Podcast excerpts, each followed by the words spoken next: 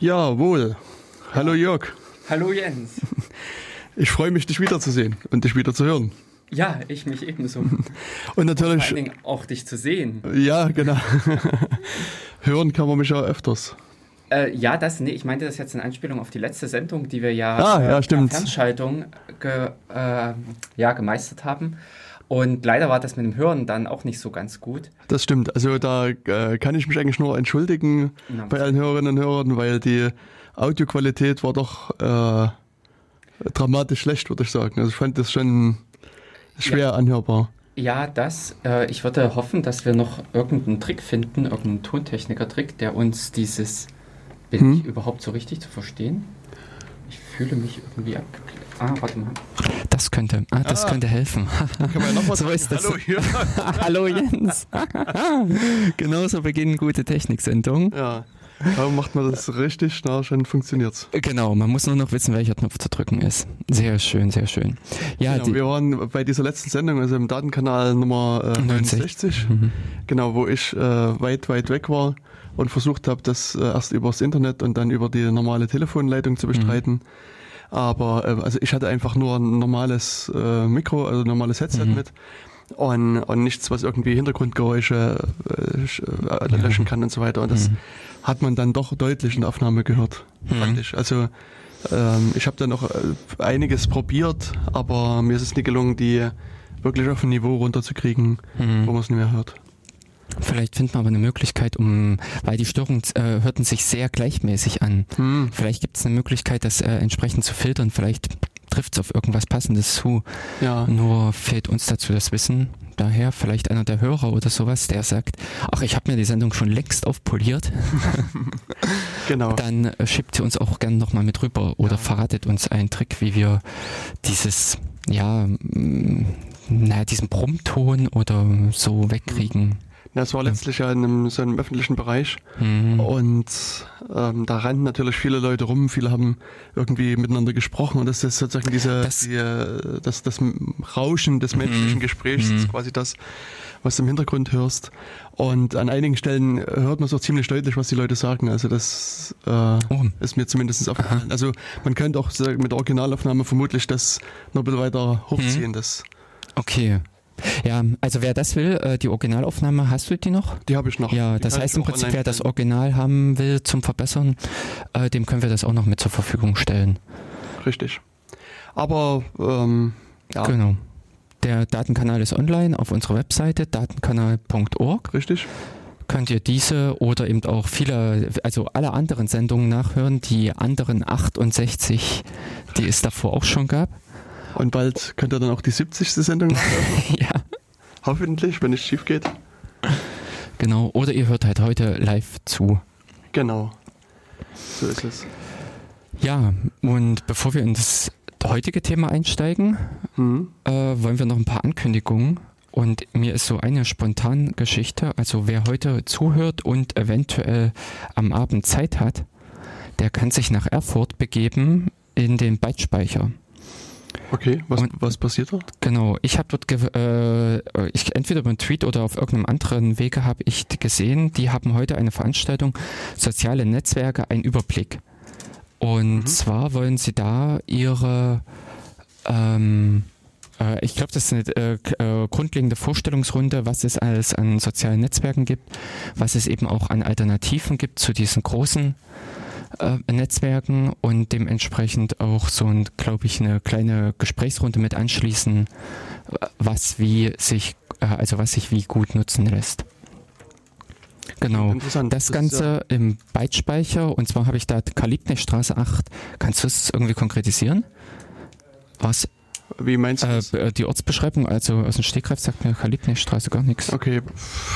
Ich könnte dir jetzt sagen, wie man vom Bahnhof dahin läuft. Mhm. Genau, das.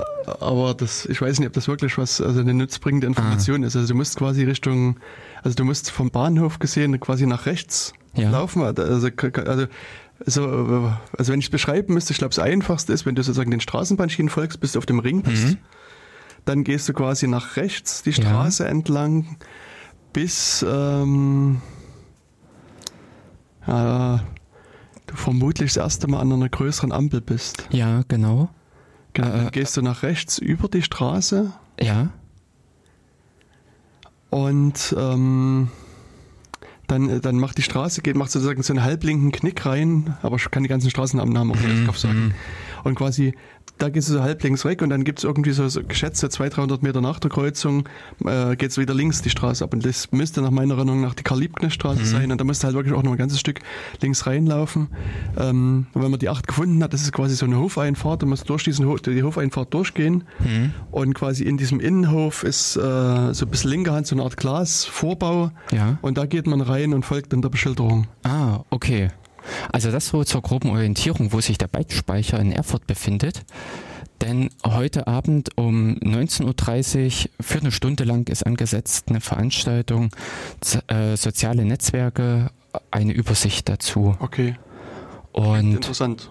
Wer also ähm, unseren Datenkanal in der letzten Sendung nicht folgen konnte, kann zumindest hier sich da noch einen größeren Überblick vielleicht holen. Ja, einen größeren Überblick und äh, wahrscheinlich auch mehr Vielfalt. Wir haben ja das hm. letzte Mal wirklich nur Twitter Richtig. verfolgt, aber da denke ich mal, wird es um noch mehr gehen. Hm. Hm.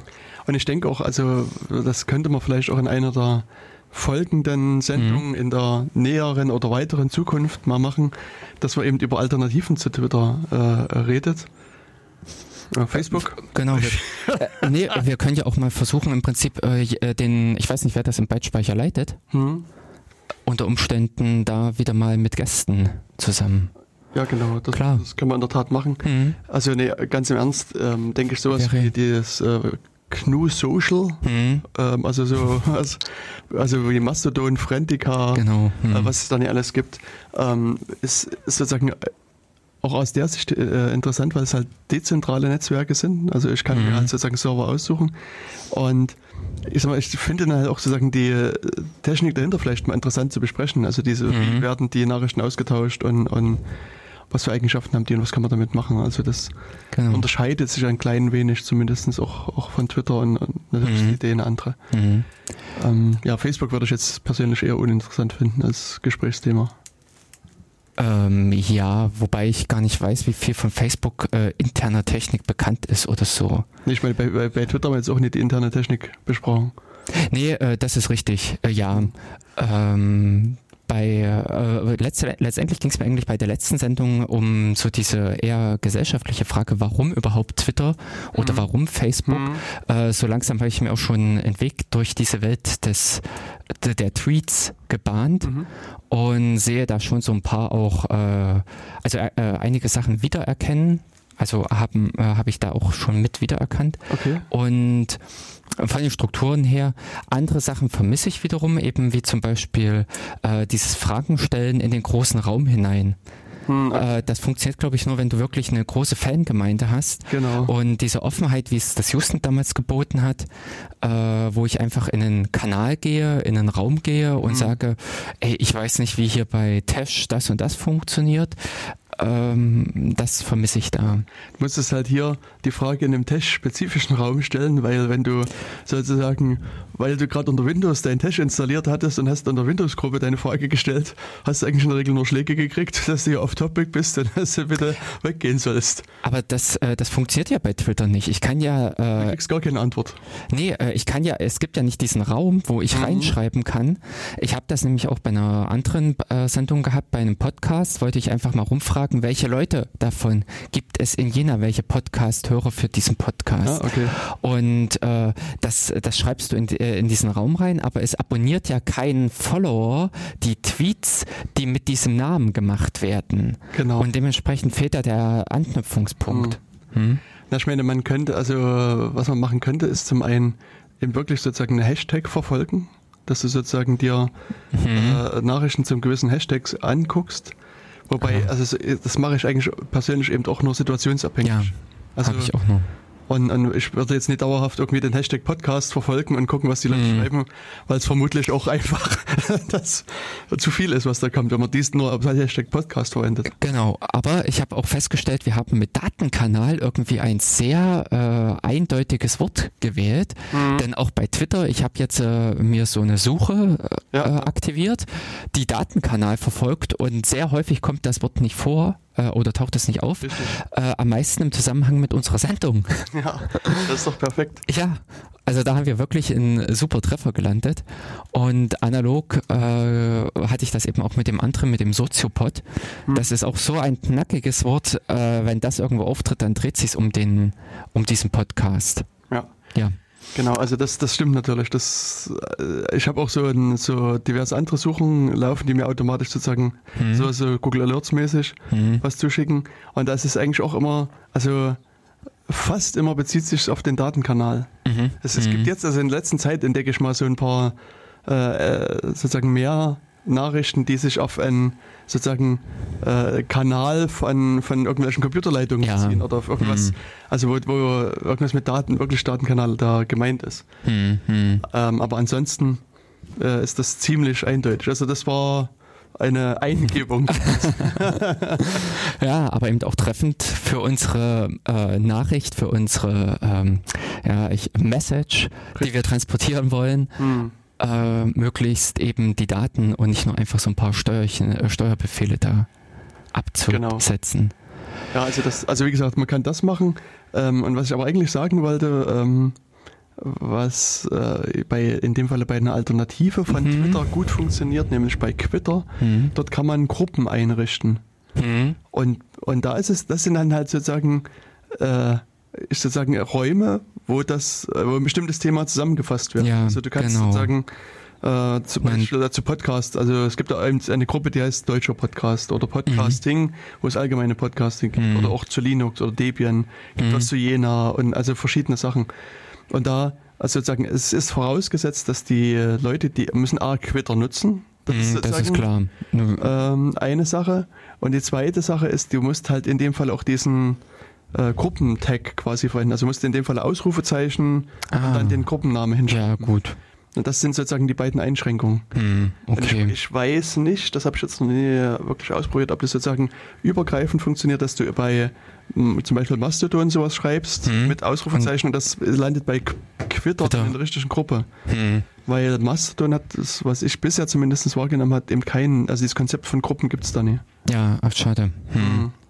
Das fand ich auch und unschön. Ich hatte jetzt in der äh, Zwischenzeit mal mit Matrix äh, experimentiert mhm. und die haben auch, äh, die, bei denen heißt das halt Community, aber da kann man dann eben auch so eine Gruppe bilden und sich dann dort zusammentun. Da werden, kommen halt die Leute in den Raum rein. Mhm. Ähm, ich wollte mal Matrix jetzt noch weiter äh, untersuchen, äh, weil ich da mir äh, ziemlich viel davon verspreche, weil sie sehr integrativ sind. Also die haben äh, irgendwie ähm, die in eine Anbindung eben an Twitter, irgendwie auch an Facebook, an äh, XMPP, also an, äh, ich sag mal, die großen anderen Netzwerke.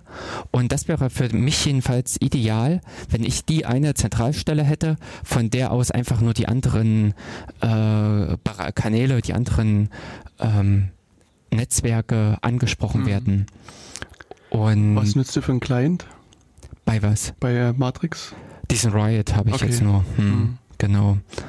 Und ähm, aber hier und da, äh, also ich habe bei mir jetzt schon diese Video- und äh, Telefonie-Geschichte aufgesetzt, das hat auch geklappt. Mhm.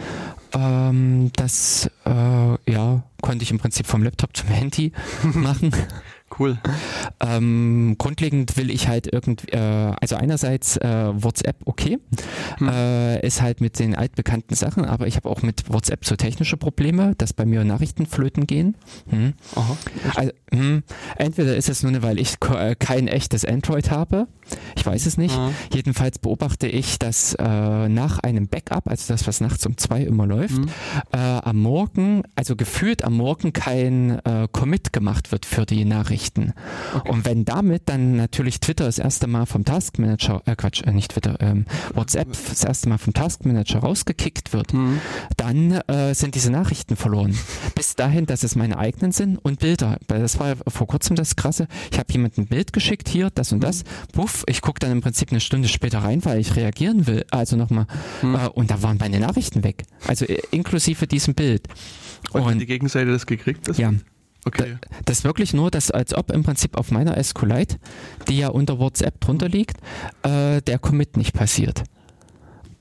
interessant. Und jetzt hatte ich auch von WhatsApp eine, äh, eine Version gehabt, äh, die letzte stabile Version, die äh, nicht senden konnte. Da standen meine Nachrichten permanent im, als äh, zu versenden drinne, aber sie sind einfach nicht rausgegangen. Und äh, da war also irgendwas. Letztschlussendlich, ich habe äh, diverse Unzulänglichkeiten mit WhatsApp äh, wo ich eben auch sage, es ist unpraktisch. Okay. Also, ich dachte, das wäre der coolste Messenger-Dienst überhaupt. Ja, äh, das, das ist es, wenn du dich im Prinzip auf dem Standardpfad bewegst. Okay. Wenn du wahrscheinlich deinen Standard Android hast und wenn du nur diesen Messenger benutzt. Sobald du das WhatsApp Web benutzt, hm. äh, bist, funktioniert das nicht mehr so richtig. Okay. naja, WhatsApp Web äh, ist vollends darauf aus, dass dein Handy connected ist. Mhm. So, das heißt also, sobald irgendwie dein Handy sich äh, äh, schlafen legt äh, und wie zum Beispiel das äh, nicht normale Android, also das Line, äh, äh, Lineage OS, hat so auch diesen Deep Sleep, also wo die okay, Dings ja, ja. richtig rausgedrückt mhm. werden. Und ich habe auch WhatsApp nicht unbedingt davon befreit. Mhm. Ähm, und dementsprechend ist dann auch jedes Mal deine, kriegst du auch über den Webclient nichts raus. Und das sind solche Sachen, das ist aber, glaube ich, äh, das liegt dem WhatsApp-technischen Konzept inne weil die alles aus diesem aus dieser App heraus denken. Hm, äh, da ist im Prinzip der Verschlüsselungskey drinne hm. und so weiter. Äh, da gibt es zwar auch irgendwelche äh, Mehrfach-Keys im Hintergrund und so Session-Keys, die dann verteilt werden, aber äh, das Grundlegende, ich, irgendwas ist an diesem WhatsApp-Ding am Gesamtkonzept technisch gesehen äh, meiner Meinung nach nicht optimal. Und hast, hat WhatsApp Zugriff auf deine Kontaktliste? Ja. Hm, okay. Ähm, das, äh, weil sonst ist, äh, ich habe das, da hatte ich nämlich auch zwischendurch, hat WhatsApp äh, nicht mehr, konnt, äh, hat nicht mehr auf das Adressbuch zugegriffen. Und damit hatte ich nur noch Telefonnummern drin stehen. Okay. Und damit ist dieses Ding unbrauchbar. Hm. Das sind auch so einige Features in diesem Client, eben äh, wie diese Namen hinterlegen direkt im Client oder diese äh, Archivierung von Chats Mhm. Äh, es ist nämlich ein wahnsinniges Problem. Von mir haben ein paar Leute schon die Telefonnummern durchgewechselt. Mhm. Und äh, damit ich weiß, wer dieser Chat, also was es für ein Chat war, habe ich diese Leu äh, auch noch die alte Nummer im Telefonbuch stehen. Mhm. Damit hat aber der, der jetzt die Nummer neu bekommen hat, nämlich auch ist diese äh, WhatsApp-Kopplung. Ja, weg. Die, Nee, nee, die ist nicht weg, sondern ich habe den jetzt plötzlich und da sehe ich im Prinzip in diesen Statusbildern oftmals nette Selfies von Leuten, okay. die ich überhaupt nicht kenne. also das sind äh, für meine Begriffe WhatsApp inhärente äh, Fehlkonzeption. Hm. Die, die hm. haben da einfach zu kurz gedacht. Ja. An solche Sachen wie jemand wechselt die Telefonnummer, das gibt es in deren Welt nicht. Aber das würde ich jetzt fast als schon Normalität erachten. Also genau. Ich meine, ich bin da eher so ein Dinosaurier, der seit hunderten von Jahren dieselbe Telefonnummer hat. Zumindest eine ist bei mir relativ stabil über die Jahre geblieben.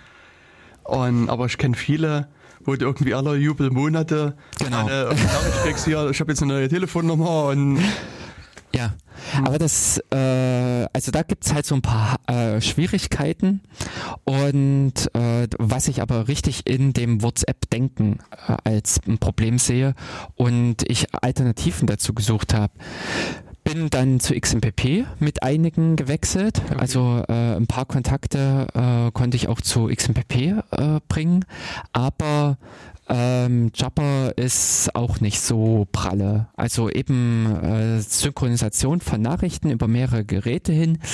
Hm, hä? Ähm, gestaltet sich auch schwierig. Bis dahin, dass ich über diese Matrix-Geschichte äh, mhm. jetzt auch einen ordentlichen äh, Rant über die XMPP mitgelesen habe, weil eben dieses äh, Konzept äh, der äh, Nachrichten, des Nachrichtenaustauschs ist halt im XMPP schwierig gestaltet. Also gibt es auch so ein paar technische Gründe, äh, weswegen XMPP an Grenzen stößt, hm. sagen wir es mal so. Und hast du Matrix auch auf verschiedenen Clients jetzt laufen? Ich habe es nur bei mir im Prinzip den, äh, ich habe einen lokalen Client, hm. äh, weil äh, irgendwie für, äh, äh, ne, für Matrix passiert viel in Rust. Ja, richtig, ja. Also äh, da war ich als erstes total überrascht, da auch wieder Rust anzutreffen in, habe diesen Web-Client und ich habe den Riot-Client auf, also diese Riot-App auf dem Handy. Hm. Hm. Und habe halt jetzt für mich erstmal äh, ganz normal den Surfer aufgesetzt, wobei das äh, relativ schmerzlos geht. Okay. Da sind die Debian-Pakete dabei, hm. oder also es gibt hm. Debian-Pakete und in, ähm, es gibt auch die Debian-Pakete für diese Video- und Sprachtelefonie. Okay. Also, dass äh, diese Verbindungen dann klappen. Hm. Genau. Und ansonsten einfach mal, also muss ich jetzt erstmal ein bisschen noch weiterkommen, denn äh, ach so, Datenaustausch, das funktioniert auch. Das ist bei XMPP auch so eine Schwierigkeit. Mhm. Und hm. Okay, also ich meine, gut, jetzt bist du eine der ersten Personen, die ich persönlich kenne, die Matrix nutzen. Mhm. Da kann ich wieder doch nochmal den, den Client mir installieren. Ah, mhm. Weil ich hatte den installiert und, und ich meine, ich habe das jetzt auch nicht großartig publik gemacht, ich habe da ein bisschen rumgespielt mhm. damit und hatte natürlich keine Person, wo ich dann eins zu eins Kommunikation machen konnte, habe halt in Gruppen einiges mhm. äh, mitgenommen. Ich meine, und da ist es auch so, dass die IRC-Kanäle mit äh, reinziehen. Genau. Und, also oder dass die nicht das nur reinziehen, sondern dass die im Prinzip bridgen dazwischen. Ah, cool. Ja, das ist nämlich echt, finde ich, mhm. klasse, dass ganz viele eben Bridges existieren mhm. in andere äh, äh, also Netzwerke. Ja in andere Technologien hinein. Mhm.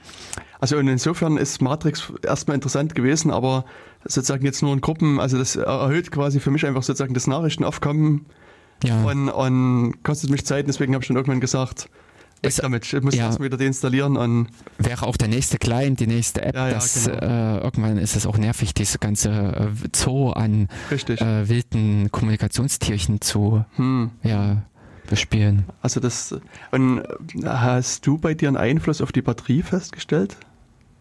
Aktuell noch nicht. Okay. Also das wird diesem Ding nachgesagt. Das Einzige, genau. was ich sagen kann, äh, dass dieser Riot äh, Web Client auch wirklich den Browser mehr fordert. Okay. Der scheint nicht so gerade optimal mhm. programmiert zu sein. Auch dieser Riot so, äh, nee, ähm, Sy Mist mir fällt jetzt der Surfername nicht ein von, äh, von die Matrix. Äh, also ich habe da auch diesen Standard-Surfer genommen, der in Python geschrieben ist und der soll wohl auch performance-technisch nicht das äh, Nonplusultra sein. Ja, ähm, aber für mich ist einfach der Punkt, ich sehe da in dem technischen Konzept vieles zum äh, äh, viele Erweiterungsmöglichkeiten oder da sehe ich noch nicht die Grenzen kommen mhm. und habe auch an der Stelle, äh, was mir irgendwie halt jetzt, äh, dass ich diese Daten irgendwie bei mir habe.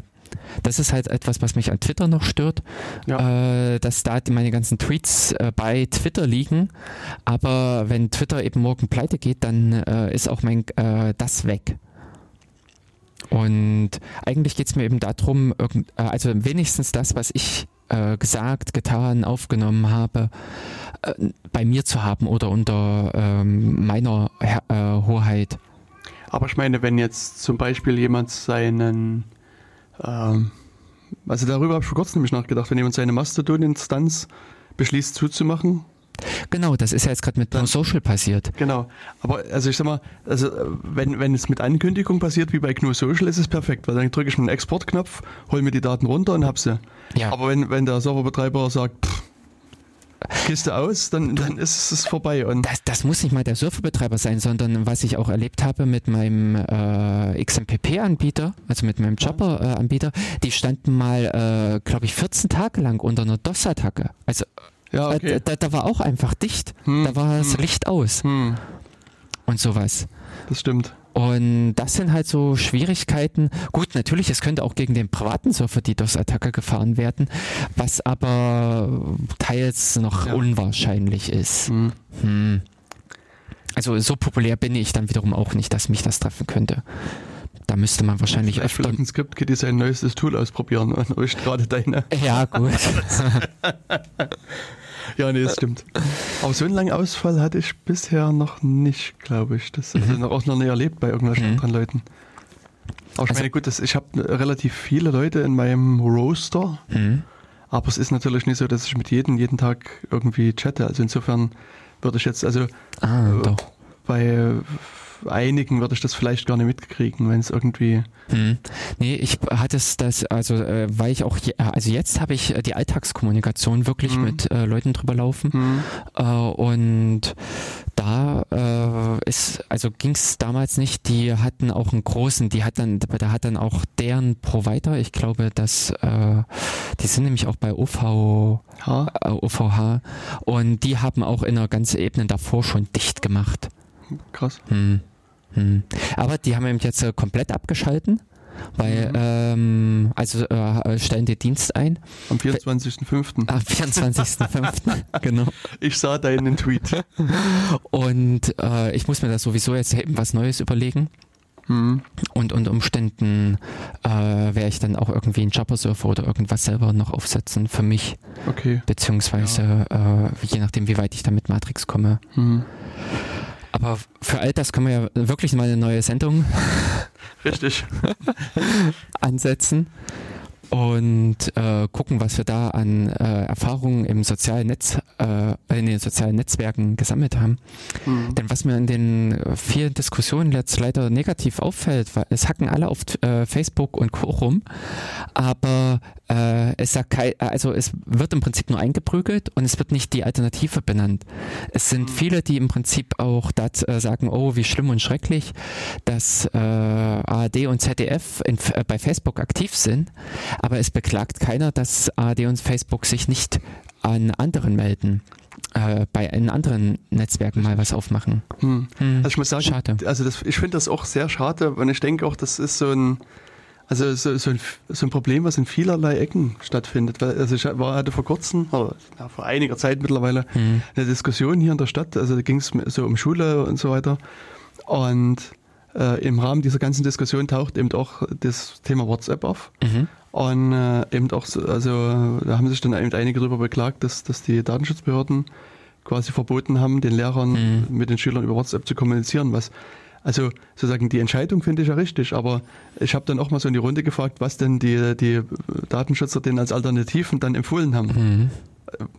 Natürlich hatte ich schon eine Ahnung, ja. die Antwort ist. aber genau das ist halt der Punkt, dass du, du lässt genau. die Leute dann allein im Regen stehen, ja. sagst, ihr dürft das nicht verwenden, aber tja, hm, und nu? Ja. Ja. Also, und, und, dann, ich meine, ich kann natürlich auf der anderen Seite auch die Datenschützer verstehen, die sagen, wenn wir jetzt, jetzt eine Lösung empfehlen, wenn wir jetzt zum Beispiel sagen würden, nützt Matrix oder nützt irgendwie Signal oder hm. Telegram oder keine Ahnung. Genau, ja, irgendwas. Ne? Dann äh, sagen die halt, das, das kann man als Wettbewerbsverzerrung deuten. Also sagen sie, äh, empfehlen jetzt den einen Dienst oder sagen wir, die zwei oder drei Dienste. Und damit machen sie sich halt wieder sozusagen angreifbar gegenüber jetzt WhatsApp zum Beispiel, weil, weil sie mhm. sozusagen dann aktiv als, als Behörde in den, in den Wettbewerb eingreifen. Und das, deswegen genau. wollen sie das nicht. Und das, ich meine, wie gesagt, das kann ich auch verstehen, aber äh, es ist halt für die Leute, da draußen jetzt wenig hilfreich, mhm, wenn man sagt, genau. ihr dürft WhatsApp benutzen und, und das, dann, dann war es das halt. Das ist so ein bisschen Politik aus dem Elfenbeinturm heraus, mhm. äh, wo ihm gesagt wird, ihr dürft nicht mehr. Und also ich, mir fiel gerade so dieses Bild ein, es ist jemand, äh, der sitzt am Tisch, hat Hunger, da steht eine äh, Schale Pralin mhm. und es wird gesagt, du darfst nicht zugreifen. Ja, aber trotzdem wird er davon nicht satt. Hm. Also dieses Bedürfnis naja, oder, bleibt. Mal, oder steht eine, eine, Flasche Bier auf dem Tisch. Oder das. Du sagst, also ich meine, da kannst du auch argumentieren, Alkohol ist schlecht für dich, du darfst keinen Alkohol trinken, ja. aber trotzdem ist er durstig, die ja. Person. Und das ist. Ja, schwierig. Und von der Seite her finde ich es halt schade, dass die Datenschutzbeauftragten eben nicht sagen, äh, was weiß ich, ich sag mal, wo, äh, äh, ne? WhatsApp ist erträglich, äh, also äh, ist das unerträglich oder ist unerträglich, schlimm, schrecklich. Hm. Und äh, das Ganze im Prinzip äh, die Alternative einfach bieten. Richtig. Also dass, äh, dass zum Beispiel auch ja, ich weiß nicht, wie äh, zum äh, ich hatte letztens eine Sendung mit Peter Schaar gehört, mhm. äh, der auch äh, vorwiegend Twitter bespielt, aber ähm, in anderen mhm. Kanälen, äh, in anderen Netzwerken überhaupt nicht unterwegs mhm. ist. Mhm. Das ist natürlich richtig. Also ähm, also das sind vor allen Dingen aus meiner Sicht auch Leuchttürme, hm. die äh, auch damit eine Signalwirkung erzeugen können. Und wenn sie eben dort sind und schon alleine nur mal diesen Namen fallen lassen, hm. dass sie sagen, hey Leute, es gibt noch. Richtig. Hm. Na, eben doch, also es gibt ja auch die Möglichkeit, also was ich, ich nutze ja quasi bei Twitter die Einbahnstraße, hm. dass ich sozusagen bei Twitter was einstelle ja. und das wird dann automatisch nach, nach Twitter weitergeleitet hm. und dann nach Facebook weitergeleitet. Hm. Deswegen nehmen immer Leute an, ich bin bei Facebook, weil ich quasi immer mal was poste, aber hm.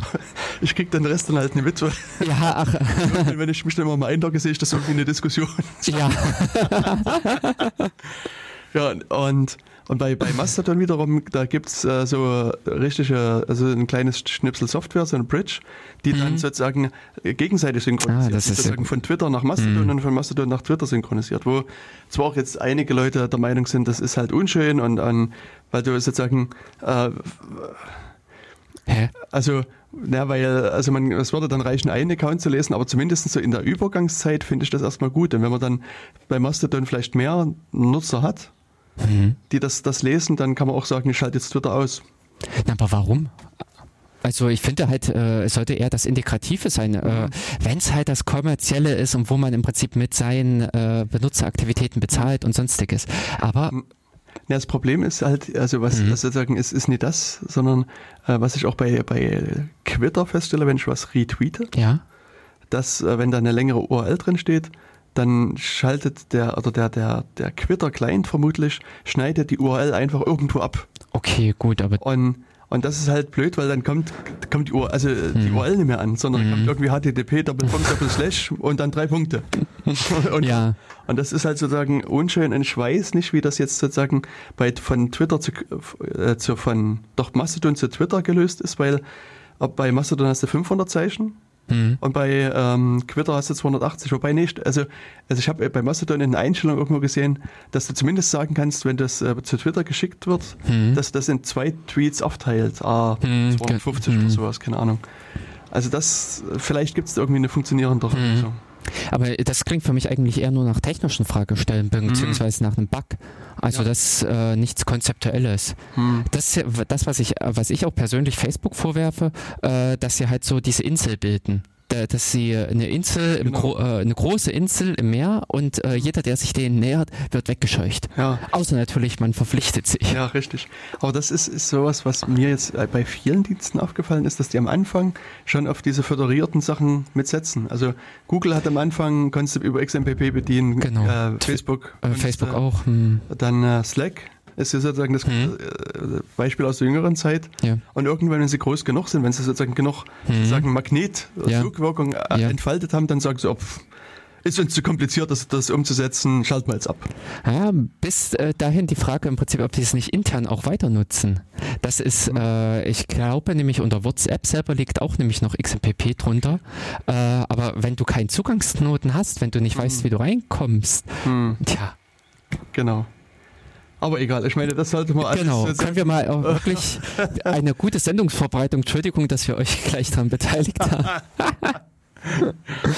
genau. Genau, und aber du, also es eigentlich, also angefangen hat unsere Diskussion ja, als dass du eine Ankündigung machen wolltest, nämlich heute Abend für den Bytespeicher in Erfurt. Das war sozusagen genau. der Ausgangspunkt. Das, Genau, und äh, diese ganze Diskussion um eben soziale Netzwerke, die findet heute Abend 19.30 Uhr im Bytespeicher in Erfurt statt. Bei bytespeicher.org ist das Ganze auch nochmal nachzulesen. Mhm. Und eine zweite Ankündigung für den kommenden Sonnabend, den 21.04., findet ab äh, 9.30 Uhr ein äh, neuer Jenaton statt. Und zwar ist es jetzt der dritte Jenaton. Also ein Treffen von verschiedenen computerinteressierten, hackerinteressierten, bastelinteressierten Leuten, die sich in der Lichtwerkstatt am Max-Wien-Platz einfinden, zusammenfinden mhm. und dann verschiedene Projekte verfolgen. Es gibt so ein bisschen so eine Präsentation im Vorfeld und ab, glaube ich, 11.30 Uhr ist dann so das gemeinsame Basteln angesagt bis 19 Uhr. Und äh, da geht es Uhr, aber ich kann mich. Äh, da geht es dann letztendlich um Erfahrung und äh, genau, 19 Uhr ist dann die Vorstellung der Projektergebnisse. für Essen ist gesorgt, für äh, ja, Sonnenschein soll auch gesorgt sein und von daher wird das bestimmt auch eine richtig schöne ähm, Runde werden, um einfach mal äh, so verschiedene Themen anzureißen. Ich hatte nämlich gesehen, da äh, war was mit Luftsensoren, äh, ja, also mhm. Äh, äh, ja, Luftmessung, also Feinstaubsensoren und äh, auch Luft, Quatsch, Schallbelastung sollte auch mitkommen. Verschiedene Projekte. Schaut einfach mal mit auf die Webseite Jenaton, also Jena und thon.de und dort ist dann das Programm mit verlinkt und äh, auch dieses ganze Drumherum mit. Ja, also auch insbesondere, wenn ihr Kinder habt im programmierfähigen Alter, Ach, hm. da äh, könnt ihr auch mit hingehen. Also es gibt äh, äh, da eine Werkstatt quasi oder so ein Teil Programmieren leicht gemacht. Die schreiben hier so von 10 bis 16 Jahren ist so das, das Zielgebiet. Und die haben halt hier verschiedene Sachen, äh, wo man programmieren lernen kann oder auch sozusagen seine Kenntnisse wieder ein bisschen weiterentwickeln kann.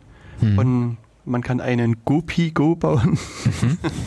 Also das ist so ein kleiner Roboter mit Rädern, der halt äh, Sensoren dran hat. Und ähm, die Idee ist dann, dass diese verschiedenen kleinen Roboter gegeneinander irgendwie antreten, einen Wettkampf machen und da auch ein Gewinner ausgelost mhm. wird. Mhm. Genaueres kann man dann auf der Webseite lesen, jenaton.de. Und ja, vor ungefähr 14 oder 15 Sendungen äh, haben wir sogar live vom ersten Jenaton berichtet. Ja. Und äh, wir haben das, glaube ich, auch noch nicht ganz aus dem Fokus verloren. Also irgendwann werden wir das vielleicht auch mal wieder machen, dass wir äh, vom Jenaton mal eine Live-Sendung machen. Hm. Aber diesmal war es halt äh, auch ein bisschen ungünstig. Ja. Aber das jedenfalls als Ankündigung und äh, für die Hörer draußen am Radio, also die Jenarer und Jenenser, macht euch einfach am Sonnabend äh, auf und wenn es vielleicht auch nur einfach am Nachmittag ist, schaut mal vorbei in Jena Max-Wien-Platz. Das ist so in der Verlängerung des Philosophenwegs an der äh, Philomensa vorbei. Kommt dann auf der linken Seite ein neu gebautes Haus und dort befindet sich die Lichtwerkstatt, die mit äh, zusammen mit anderen, Organisation, äh, Organ anderen Organisatoren eben diesen Jenaton auf die Beine gestellt, äh, den dritten Jenaton jetzt mit auf die Beine gestellt hat. Richtig.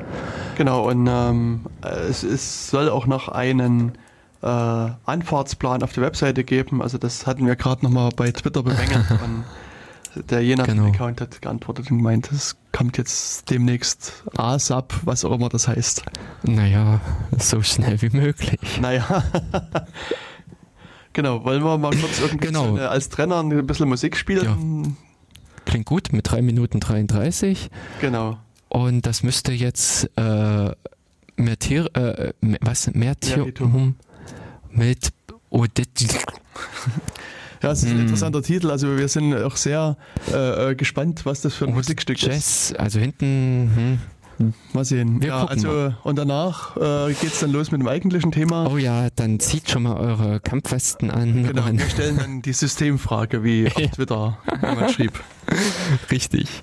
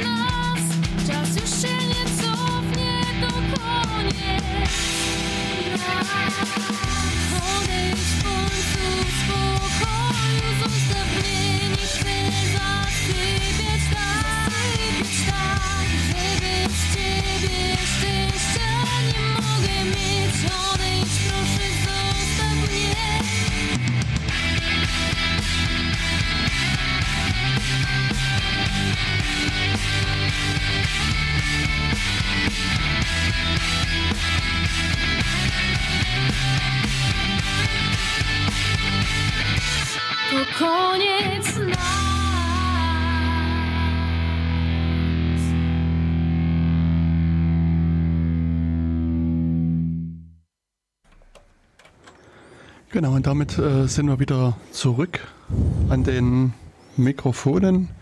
Das, was wir gerade gehört haben, war das äh, schöne Lied Old Age von der Gruppe Meritum. Ich hoffe, es ist richtig ausgesprochen. Ähm, hm. Es ist also ein offensichtlich ein polnischer Titel von einer polnischen Band. Ähm, ja, also war halt mal was anderes, was man genau. aus dem großen Internet heruntergeladen hat. Bisschen Abwechslung. Das äh, fällt mir jetzt auch so bei anderen Sendern auf, dass oftmals äh, gar nicht so außerhalb des standarddeutschen Markts viel gespielt wird, eben mhm. äh, schon alleine mit dem Blick in Richtung äh, Osteuropa oder ganz und gar französische Musik. Stimmt. Mhm. Es ist ich, auch, ich denke so, also für meine Ohren erstmal ungewohnt, weil also man, also sozusagen, wenn ich einen englischen, englischen Titel höre, mhm. sozusagen kann man zumindest meist was verstehen, wenn es gerade irgendwie Death Metal mhm. oder sowas ist. Mhm. Und auch bei deutscher Musik ist es ähnlich. Also und hier äh, habe ich so das Gefühl, dass mein Ohr versucht, was zu verstehen, aber an, scheitert an den, den Polnischkenntnissen. Mhm. Also das stört mich persönlich jetzt nicht. Äh, dann genieße ich die Musik an der Stelle. Okay. Also mm, ja, das, das finde ich akzeptabel. Ähm, mir geht es nicht unbedingt äh, in vielen Punkten um die ähm, um den Text. Denn eben, wie du sagst, das ist auch manchmal bei deutschen oder englischen äh, Sängern äh, schwer zu verstehen. Aber auch äh, die Musik ist, äh, finde ich, auch zum Teil wirklich eine Abwechslung. Mm, das stimmt. Mm. Also was mir auffällt, ist insbesondere so, also wenn man jetzt so in den arabischen Raum geht, das, hm. da ist die also Musik wirklich auch vom Stil her anders. Ja, ja finde ich auch. Hm. Aber das Internet macht es möglich. Also von daher äh, gibt es auch viele ähm, Sender draußen, äh, äh, Internet-Radiosender, über die man derartige Sachen dann bekommt. Genau. Mhm. Aber du hast ja ein wundervolles Thema vorgeschlagen, habe ja, ich mir genau. sagen lassen. Ja. Und ähm, äh, wir haben dann das auch, also äh, das, das Pad, was wir genommen haben, mal ein bisschen auf Twitter verteilt und haben gesagt, mhm. hier liebe Leute, und sozusagen eine gewisse erwartete Reaktion ist auch eingetreten. oh ja. Das ist eine, ich würde sagen, also wir wollen uns über eine Software unterhalten, die umstritten ist. Also die äh, zumindest viele emotionale Reaktionen hervorruft. Richtig. Und das, das finde ich auch sehr interessant. Und an anderen, an mindestens einer Stelle ist mir nämlich auch so eine andere emotionale Reaktion auf, ja, auf eine andere Software Aha. wieder eingefallen. Und zwar äh, damals DevFS. Das, das war, ist an mir vorbeigegangen. Äh, nee, nee, nee. Das war damals, als plötzlich im äh, Slash Dev diese genau, ganzen Dateinamen sich änderten ja. und alles, wo dann die Festplatte nicht mehr klassisch SD, äh, SDA irgendwas war, mhm. sondern dann irgendein langer Name. Mhm. Und äh, damals wurde auch ganz hitzig äh, über DevFS äh, hin und her diskutiert, wie äh, schrecklich diese Namen sind und dass sich jetzt alles ändert und es wird ja wieder was Neues und hin und her. Mhm. Ähm, Genau. Also das, äh, das fiel mir jetzt auch eben in dem Zusammenhang, vor allen Dingen mit diesem einen Eintrag äh, ein, dass damals auch schon sehr emotional auf, äh, über sowas geredet wurde. Mhm. Und äh, grundlegend in dieser ganzen Vorbereitung der Sendung sind mir nämlich so ein paar äh, Punkte einfach aufgefallen oder äh, ich würde halt sagen so drei Ebenen dieses ganzen System, die Aspekt. Genau, also das ist die Software, um die es heute geht. Genau, wir wollen uns heute mit dem System D beschäftigen. Genau, Systemdämen oder was, ich weiß hm. nicht, was das D äh, ist, aber ähm, mit diesem neuen, ich sag mal, Systemverwaltungsdienst. Denn er greift ja sehr weit um sich. So richtig, dass man Init dazu sagen könnte, hm. wie das klassisch war, das ist es nicht mehr. Aber ist er nicht dahergekommen? Ist nicht sozusagen der Ursprung, dass er sozusagen der Ersatz, oder nicht der Ersatz, aber sozusagen eine Alternative zu. Mhm. Nee? Nee, das glaube ich eben nicht. Also, das, äh, wenn man mal diese Probleme, äh, vielleicht war das der allererste Schritt, den, äh, der damals gegangen wurde. Mhm aber ursprünglich wird, äh, also das, äh, wenn man sich mit dieser Thematik, mit der ganzen Fragestellung ringsherum beschäftigt, dann weitet sich das ganz schnell aus. Okay, aber vielleicht sollte man nochmal einen Schritt zurücktreten genau. und, und überlegen, was, um was geht's hier eigentlich? Immer sozusagen uns zerfasern in Detaildiskussionen. Also äh, was jetzt haben wir irgendwie was von Init gesagt und von Systemd und FFS. Also der kundige Hörer und die kundige Hörerin wird vermutlich schon festgestellt haben, dass es äh, ein Linux-spezifisches Thema ist.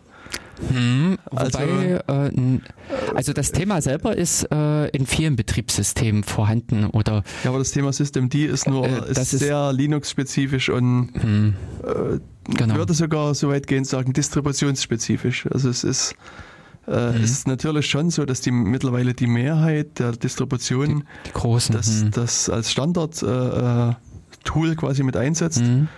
Aber es gibt dann immer noch so ein paar kleine gallische Dörfer in der Linux-Welt, die sagen, dass Dev, äh, das, das, das Systemd-Ding, äh, das ist uns zu mysteriös, mhm. das wollen wir nicht haben. Ist ja auch in Ordnung. Also das finde ich auch äh, völlig legitim, dass da einfach andere Leute eine Alternative dagegen stellen. Und unter Umständen ist es wie auch nicht das Letzte. Äh, vielleicht ja. haben wir in vier Jahren den System nächsten G, G oder ja. H oder oder genau sowas, ähm, womit dann die nächsten äh, großen Kämpfe kommen. Hm. Ja, aber was, also genau. ja, wie gesagt, das ist also erstmal ein Stück Linux-Software und ja, was was was tut das eigentlich? Was was ist dessen? Also was ich vermuten würde, was ist denn das die originäre Aufgabe? Nee, was es jetzt kann, das, da müsst ihr vielleicht uns noch langsam hinentwickeln, aber ich, also ich bin schon der Meinung, dass es, also ich habe das System D kennengelernt als quasi alternatives hm. ja, ja, Gutwerkzeug, genau. wie man das hm, auch hm, nennen hm. will. Also ja, das wird auch vielleicht mit, äh, so wie du es jetzt beschreibst, äh, ein Problem des Ganzen sein, dass das wie so ein trojanisches Pferd Richtig. reingekommen ist. Genau. Ja. Und äh, eigentlich, äh, und das ist, äh, also ich sag mal, der Kernel, irgendwann ist er fertig mit seinen Aufgaben mhm. nach dem Booten beim ja, Einschalten. Genau, also und man schaltet den Rechner ein und, und das, ich meine, das war so eine Sendung, die wir eben mal machen wollten eigentlich mal so, was, was passiert Aha, eigentlich beim Booten? Ja, ja. Da passieren erstmal sozusagen, da drückst du auf einen Einschaltknopf, dann piept mhm. er irgendwie, dann kriegt man dieses komische BIOS-Ding da angezeigt und genau. dann siehst du diesen, also wenn du jetzt an Linux denkst, diese, diese Übersichtsseite, was du für einen Kernel bootest, ja. dann wählst du einen aus und dann rattern da irgendwelche äh, Zahlen. Oh, da hast du aber dein System schon ganz schön umkonfiguriert. Na, je nachdem, ich weiß nicht, also äh, kann sein, dass ich kein Standardsystem habe. Ich weiß nicht, wenn man jetzt Ubuntu hat, da sieht man wahrscheinlich nur dieses Ubuntu-Leuchten oder Red Hat, da siehst du irgendwie den Mann mit der Mütze winken oder irgend sowas, ah, keine Ahnung. Weiß ich nicht. Ich kann es jetzt nur ah. gerade aktuell sagen, bei SUSE, da hast du halt ein Chamäleon. Richtig, ja, genau. Aber bei SUSE war es früher so, dass du auch dass du das Chamäleon siehst, aber dass du hast diese Messages vorbei. Okay, gut.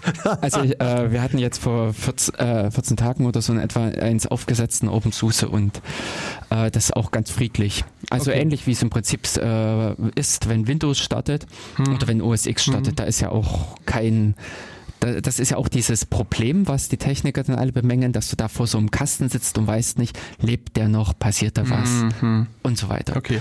Also jedenfalls sozusagen, man schaltet den Rechner ein, der piept, kommen die ganzen Bildschirme und dann kommt dieser erste bunte Bildschirm, sagen wir mal, wo irgendwas ein Beschriftzug ist und, und sozusagen währenddessen der erscheint, genau. Äh, tritt sozusagen System D äh, auf die Bühne ganz unbemerkt und ungesehen mhm. und, genau. und übernimmt dann sozusagen vom Kernel die Regie und dirigiert, naja, ja, mhm.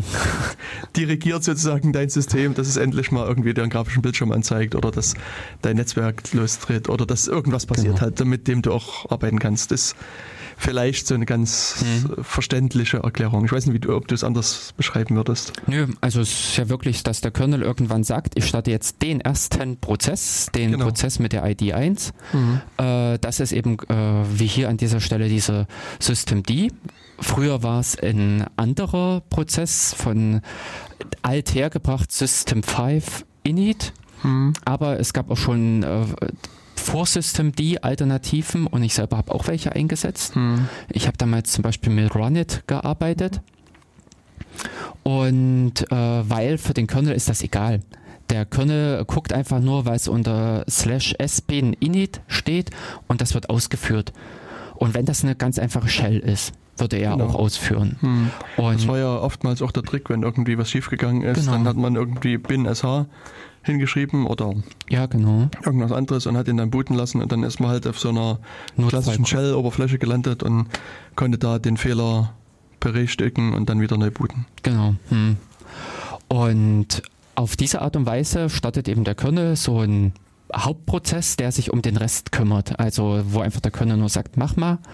Und das eigen innerhalb des ja, Userlands, also außerhalb des Kernelbereichs, steht dann dieser Prozess, der sich darum kümmert, die neuen Prozesse zu starten. Mhm.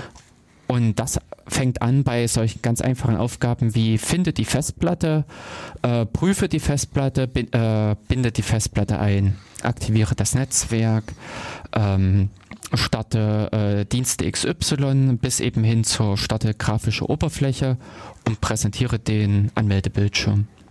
Genau. Also das ist so das, die, äh, der Kernanfang äh, von diesem Init. Das ist das, was auch früher ganz klassisch Init gemacht hat, das System zu initialisieren. Genau, wie der Name das schon sagt. Mhm, genau, genau. Genau, und als ich sozusagen System D kennenlernte, war meine Annahme, dass, dass diese Software genau das tut. Dass es quasi sozusagen vielleicht das von anderer Art und Weise macht und besser, schöner, toller, bunter und überhaupt. Aber ähm, hätte mir damals jemand gesagt, dass da irgendwie ein Network-Daemon oder ein, äh, irgendwas anderes mit dranhängt, hätte mich das überrascht. Mhm. Ähm, mich nicht, weil ich mhm. schon auch diesen, eben, weil ich vorher auch schon weggegangen bin.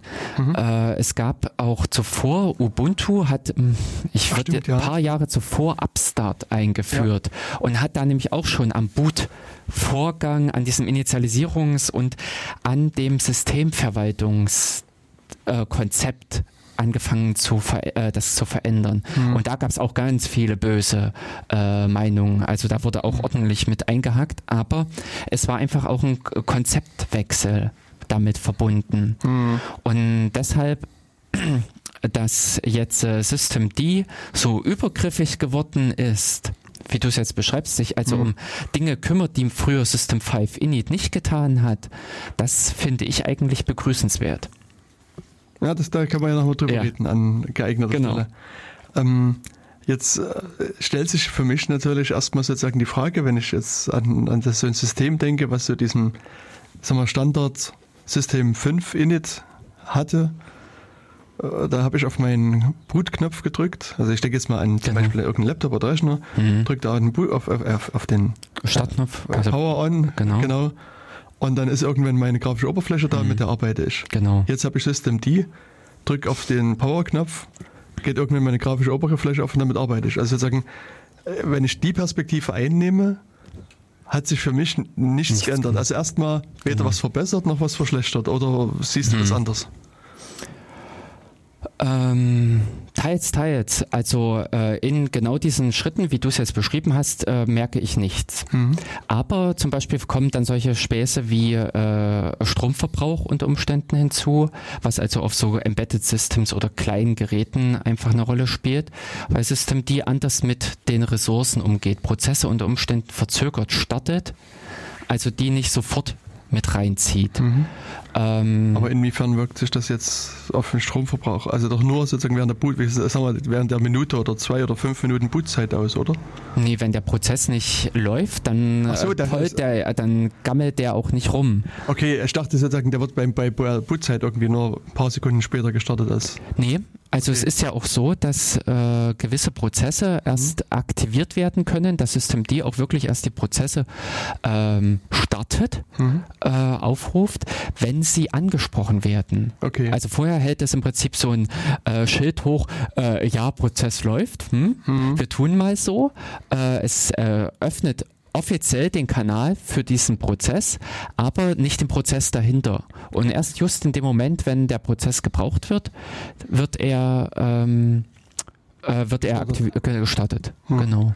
Hm. Und wenn der Prozess dann nicht mehr gebraucht wird, wird auch wieder abgeschossen. Ah, da braucht es eigentlich eher Kooperation des Prozesses. Also da wär, müsste der Prozess schon so gebaut sein und dass er freiwillig sagt, ich trete ab. Okay. Hm. Ein ähnliches Konzept, mhm. wer sich an die alten Zeiten erinnert. es gab mal früher einen INET-D. Der hat schon Ähnliches verfolgt. Oder xinet.de. Oder X, äh, genau. Ja, nee, da, richtig. Äh, genau. Hm. Äh, das war ja auch schon so ein äh, äh Dienst, der diverse Ports eröffnet hat hm. und äh, die eigentlichen Programme dazu überhaupt nicht gestartet hat. Und sei es gewesen wie der FTP-Surfer oder RPC lief, glaube ich, auch mit hm. drüber.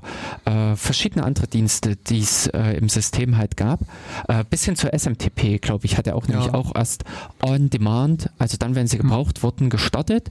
Und die konnten nämlich auch damals schon so gebaut sein, dass sie nach getaner Arbeit einfach ich sag mal, gestorben sind und äh, damit wieder Platz geschaffen haben. Hm. Und das ist auch eine Funktionalität, die jetzt auch in diesem ganzen System D etwas stärker mit eingebaut ist, was man sowohl im Positiven als auch im Negativen merken könnte. Hm. Also dass beim erstmaligen Ansprechen zum Beispiel des äh, Druckers äh, diese 238 äh, Millisekunden Verzögerung äh, da, da sind, aber der zweite Aufruf direkt durchgeht. Hm. Solche Dinge. Aber grundsätzlich. Wobei, hm. Also, ich sag mal, ich. Weißt du, wie hoch der Stromspareffekt dadurch ist? Da gibt es irgendwelche Zahlen, Ermittlungen? Nee, also ich kann es äh, jetzt gar nicht sagen. Hm. Hm. Weil ich meine, was ich immer mal mache, wenn ich längere Zeit mit Batterie arbeiten muss, hm. dass ich dann auf dem Laptop PowerTop anwerfe. Und dann einfach äh, gucke, was gibt es für Sachen, die jetzt viel Strom verbrauchen und brauche ich, überlege, brauche ich die, brauche ich die nicht und wenn nicht, genau.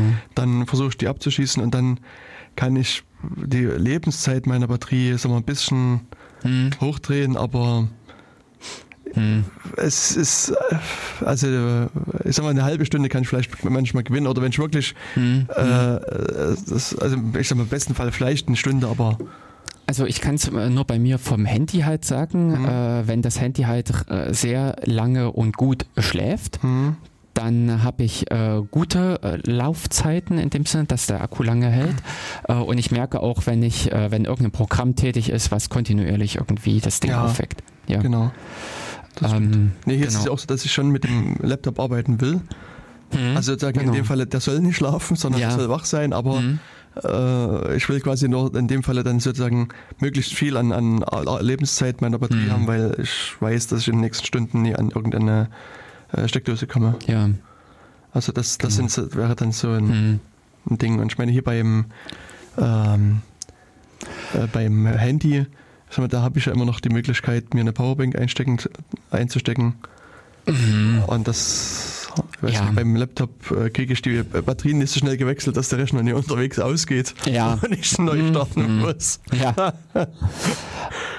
Genau. Ähm, okay, aber was, aber, was, was ich sag mal, äh, dieses Szenario, was du beschrieben hast, also dieses klassische Einschalten und dann sind, mhm. äh, ist der Rechner da und fertig, das ist ein, äh, auch eine Sichtweise, die äh, sehr oft und also aus von, äh, von, daher kommt die Kritik an System D. Es hat mhm. sich nicht viel verändert, beziehungsweise es ist, sind Probleme einfach aufgetreten. Mhm. Wer aber ähm, also, ne, aber das ist, ist für, also schon sozusagen, also jetzt, wenn ich auch sozusagen jetzt mal weitergehe an so Administrationstätigkeiten, mhm. ist es jetzt für mich gefühlt, sagen wir mal so, nie unmittelbar so, dass das System die mir das Leben erleichtert hat. Echt? Also ich würde sagen, netto hat er mir das Leben erschwert. Sozusagen. Also sozusagen die, die ist aber in Anführungsstrichen mhm. Leidenszeit, mhm. die es mich gekostet hat, das System sozusagen äh, zu perfektionieren oder anzupassen an mhm. System T und das, was jetzt sozusagen an positiven ja. Effekten gekommen mhm. ist, ist immer noch, also geht noch zu Lasten, also die Bilanz geht noch zu Lasten von System T aus. Mhm. Würde ich jetzt mal behaupten. Es ist schon so, dass mein Eindruck langsam wird, dass es, also die, also sozusagen vielleicht langfristig dreht sich das Bild, aber momentan äh, ist es immer noch so, dass es das äh, ist rein vom, vom Gefühl her, wie gesagt, ich kann das jetzt nicht mit einer ordentlichen Metrik unterlegen, nee. aber mhm. sozusagen meine genau. Gefühlsmetrik mhm. ist so, dass ja. das, das äh, ist immer noch sehr mhm. auf, auf äh, der Lastseite, auf der äh, Sollseite quasi. Ja. Also aus meiner Sicht ist zum Beispiel eben das absolute Killer-Feature und das war auch der Grund, weswegen ich vorher schon zu Runnet gegangen mhm. bin, die Prozessüberwachung. Mhm. Äh, bei Init, äh, also angefangen, dass einige Dienste eine eigene Prozessüberwachung im, äh, implementiert haben, wie Postfix, mhm. Äh, hat zum Beispiel äh, den Masterprozess und darunter passende Kinder. Ja. Ähm, Qmail war damals mhm. nämlich genauso. Mhm. Apache macht das auch so. Äh, die haben dieses, die Aufgabe dieser äh, Überwachung, äh, läuft dieser Prozess, brauche ich einen neuen Prozess, all das, das haben die selber implementiert. Mhm. Und das war für mich einfach auch, weil ich äh, vor allen Dingen im Rahmen mit PHP immer wieder mal, dass die Prozesse äh, verschwunden sind. Mhm. Oder auch mit Perl hatte ich diese äh, Schwierigkeiten damals bei meinem Projekt. Und dafür brauchte ich irgendwas, was mir halt, was darauf achtet, wenn das Ding wegfliegt, dass es neuer rankommt. Mhm. Und aus dem Grunde bin ich eben schon bei Zeiten zu Runit gegangen. Weil dieses klassische System 5 Init, das was äh, früher eben, also ich sag mal bis vor vier, fünf Jahren als S-Bin Init lief, äh, hatte überhaupt nicht diesen Anspruch. Das wollte es gar nicht. Und das sehe ich gerade aktuell auch für mich, dass ich sagen kann, das Ding läuft. Hm. Also wenn es nicht mehr läuft, dann sorgt eben äh, diese Überwachungsinstanz dafür, dass, dass das Ding wieder angestoßen wird. Das war unter anderem eines der Punkte, die mich sozusagen die, das, die Bilanz ins Negative getrieben haben. Weil? also mhm. natürlich, also das ist sozusagen im Gesamtkontext, glaube ich. Also äh, eine Sache, die, die mir halt so ein bisschen in Erinnerung geblieben ist, ähm, äh, war, dass ich so vor zwei oder drei Jahren mhm. versucht habe, halt so ein System auf System D umzubauen. Mhm. Und also da war es jetzt so, dass ich ein, in dem Fall eine Tor-Maschine äh, hatte, also quasi einen Serverprozess, wo aber nicht nur ein Tor-Prozess lief, sondern sagen wir, 10 oder 100 oder 1000 oder mhm. 100.000, keine Ahnung. Also mehrere. Und das, genau. das ist ja sozusagen das Versprechen von Systemd auch mit gewesen, dass du sozusagen über, also dass das verschiedene Instanzen mhm. Äh, benutzen und betreuen kann. Also auch das, also dass du hier sagen kannst, Prozent I, tralala. Mhm. Also ja. so, also und wie gesagt, es kann halt sozusagen einfach verschiedene Instanzen verwalten und betreiben und ähm, das äh, auch hier muss ich sagen, das ging unter System 5 statt out of the box nicht. Musste mal ein bisschen was nachjustieren. Ich meine, aber auch hier sozusagen am, am Ende des, des Tages, wenn ich sozusagen beide Lösungen vergleiche, sehe ich sozusagen fast keinen Unterschied. Kann man aber gleich diskutieren, mhm. ob das wirklich so ist. So, und dann, wie gesagt, habe ich mein schönes Multi-Instanz-Ding Multi genau. da, da eingerichtet und habe äh, Systemd damals gesagt, start mal Tor. Und dann hat das Systemd halt gemacht.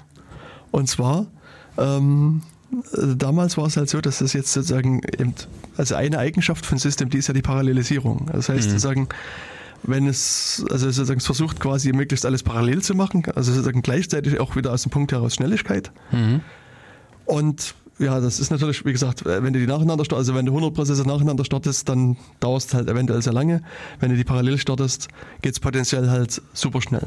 Und bei Tor ist es nur so, das äh, kann man vielleicht auch eine unserer alten Sendungen nochmal nachhören zu, zu Tor, dass wenn du Tor startest, äh, geht es zunächst erstmal, besucht das die Verzeichnisserver, lädt sich die Liste der äh, Verzeichnisserver herunter. Mhm und äh, überlegt sich dann, was für eine äh, für, äh, Strecke, Verbindungsstrecke durch, durch so ein Netzwerk äh, mache ich mhm. und fängt dann an, sozusagen die, die Netzwerkverbindung zum ersten aufzubauen und dann und so weiter.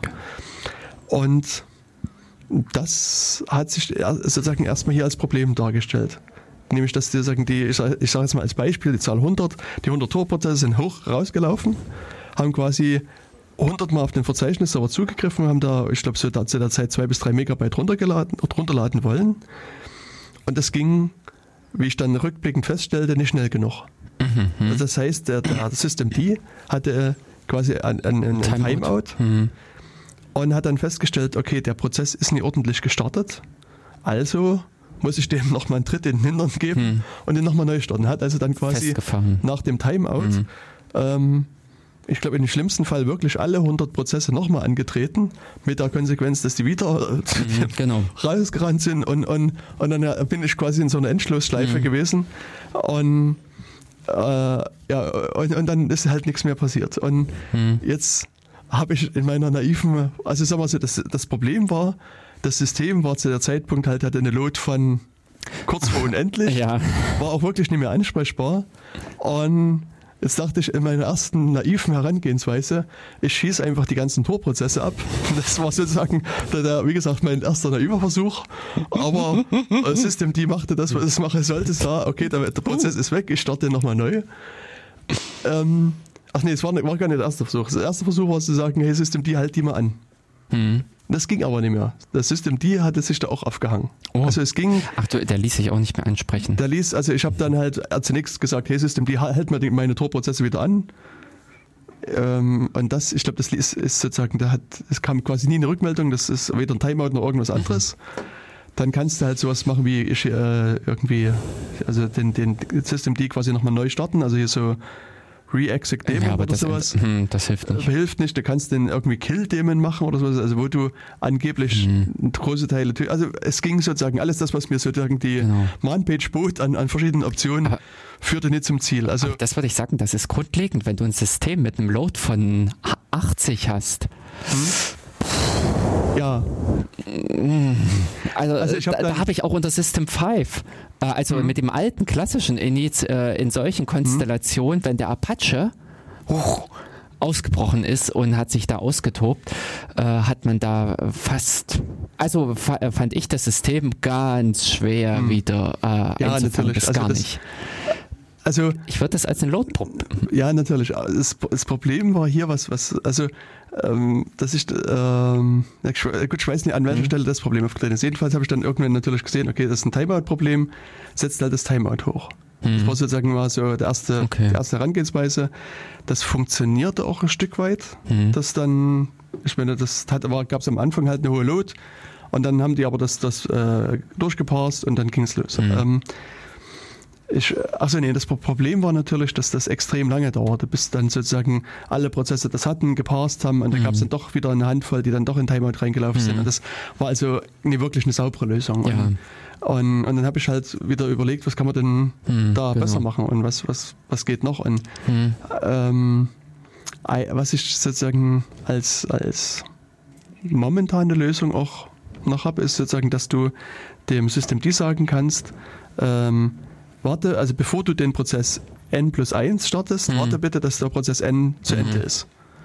Und, und das habe ich letztlich hier auch gemacht, dass ich mhm. quasi immer gesagt habe, hey, ähm, lieber, also Torprozess Nummer 2, mhm. warte bitte, bis Torprozess 1 fertig ist und dann startet du und dann der nächste, nächste, nächste, nächste, nächste bis mhm. dann halt alle durchgestartet sind. Und das ist, es geht relativ schnell dann, das, das sozusagen mhm. die sozusagen so zu hinzubauen. Das ist aber, also letztlich habe ich hier für mich gefühlt wieder das System 5 äh, Verhalten nachgebaut, dass, dass mhm. quasi die, die Dienste genau. nacheinander gestartet sind, aber eine bessere Lösung ist mir auch nie eingefallen, die jetzt mhm. irgendwie sauberer funktioniert. Genau. Ähm, was ich was ist, was äh, was ich gerne gehabt hätte jetzt für, für mein Problem wäre, dass mhm. System D sagen kann, ähm, eben genau sowas, dass ich sagen kann, äh, ich gucke dir die Torprozesse an und starte Torprozess N plus 1 erst nach Tor, also wenn Torprozess N fertig ist. Und das ging halt nicht, sondern ich habe mir dann so ein kleines äh, Set-Skript geschrieben, mhm. habe das in, in die entsprechende Datei reingeschrieben und, und das war's. Und, und auf ähnliche Art und Weise habe ich damals das System 5 Skript gebaut, mhm. um, um das auch zu machen. Also deswegen sage ich am Ende sozusagen, die funktionierende Lösung äh, genau. unterscheidet genau. sich sozusagen mhm. erstmal kaum. Ich habe sozusagen am Ende wieder hier das System 5 mhm. Äh, Verhalten nachgebaut, musste mit dem Skript das quasi einfach rausschreiben mhm. und danach ging es. Also sozusagen äh, unterm Strich. Ich würde dazu auch nicht sagen, dass das die System D-Lösung ist das, was du da gemacht mhm. hast, das ist. Äh, ja, was, was wäre denn die System D-Lösung? Äh, System D hat so richtig diesen Kommunikationsgeschichte drin, mhm. dass ein Prozess dem Systemmanager mitteilen kann, ich bin jetzt ready, ich starte noch, mhm. ich will jetzt äh, und so weiter. Also diese, es gibt eine wesentlich stärkere oder bessere, qualifiziertere Kommunikation zwischen dem Kind, also zwischen dem Prozess, der gestartet wird, mhm. und dem Systemmanager. Also dafür, und das haben auch mittlerweile einige implementiert, mhm dass genau äh, eben solche Services, solche Dienste äh, den System die sagen so und ich bin jetzt da. Mhm. Und also das müsste ins Tor einprogrammiert werden. Genau, äh, ja. aber das ist sozusagen äh, also Punkt Nummer eins ist, dass ich nicht weiß, ob das damals mit der Version, keine Ahnung, 0815. Nee. Das war damals nicht. Da, damals nicht drin war, also drin war, das weiß ich nicht, also weil das ja also schon auch immer mal irgendwie ein paar neue Änderungen gibt, die nicht vor- und rückwärtskompatibel ist. Na, das mit dem, äh, äh, das, äh, diese Kommunikation, diese mhm. äh, Interprozesskommunikation, die ist schon lange drin. Ja.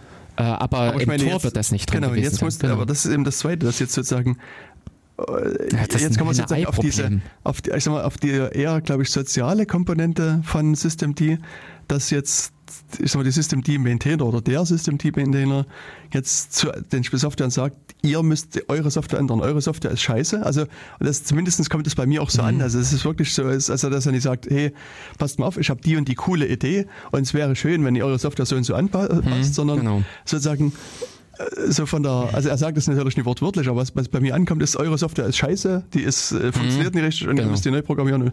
ansonsten funktioniert halt nicht mehr. Habt mhm. halt Pech gehabt. Mhm. Auf Wiedersehen. Ja.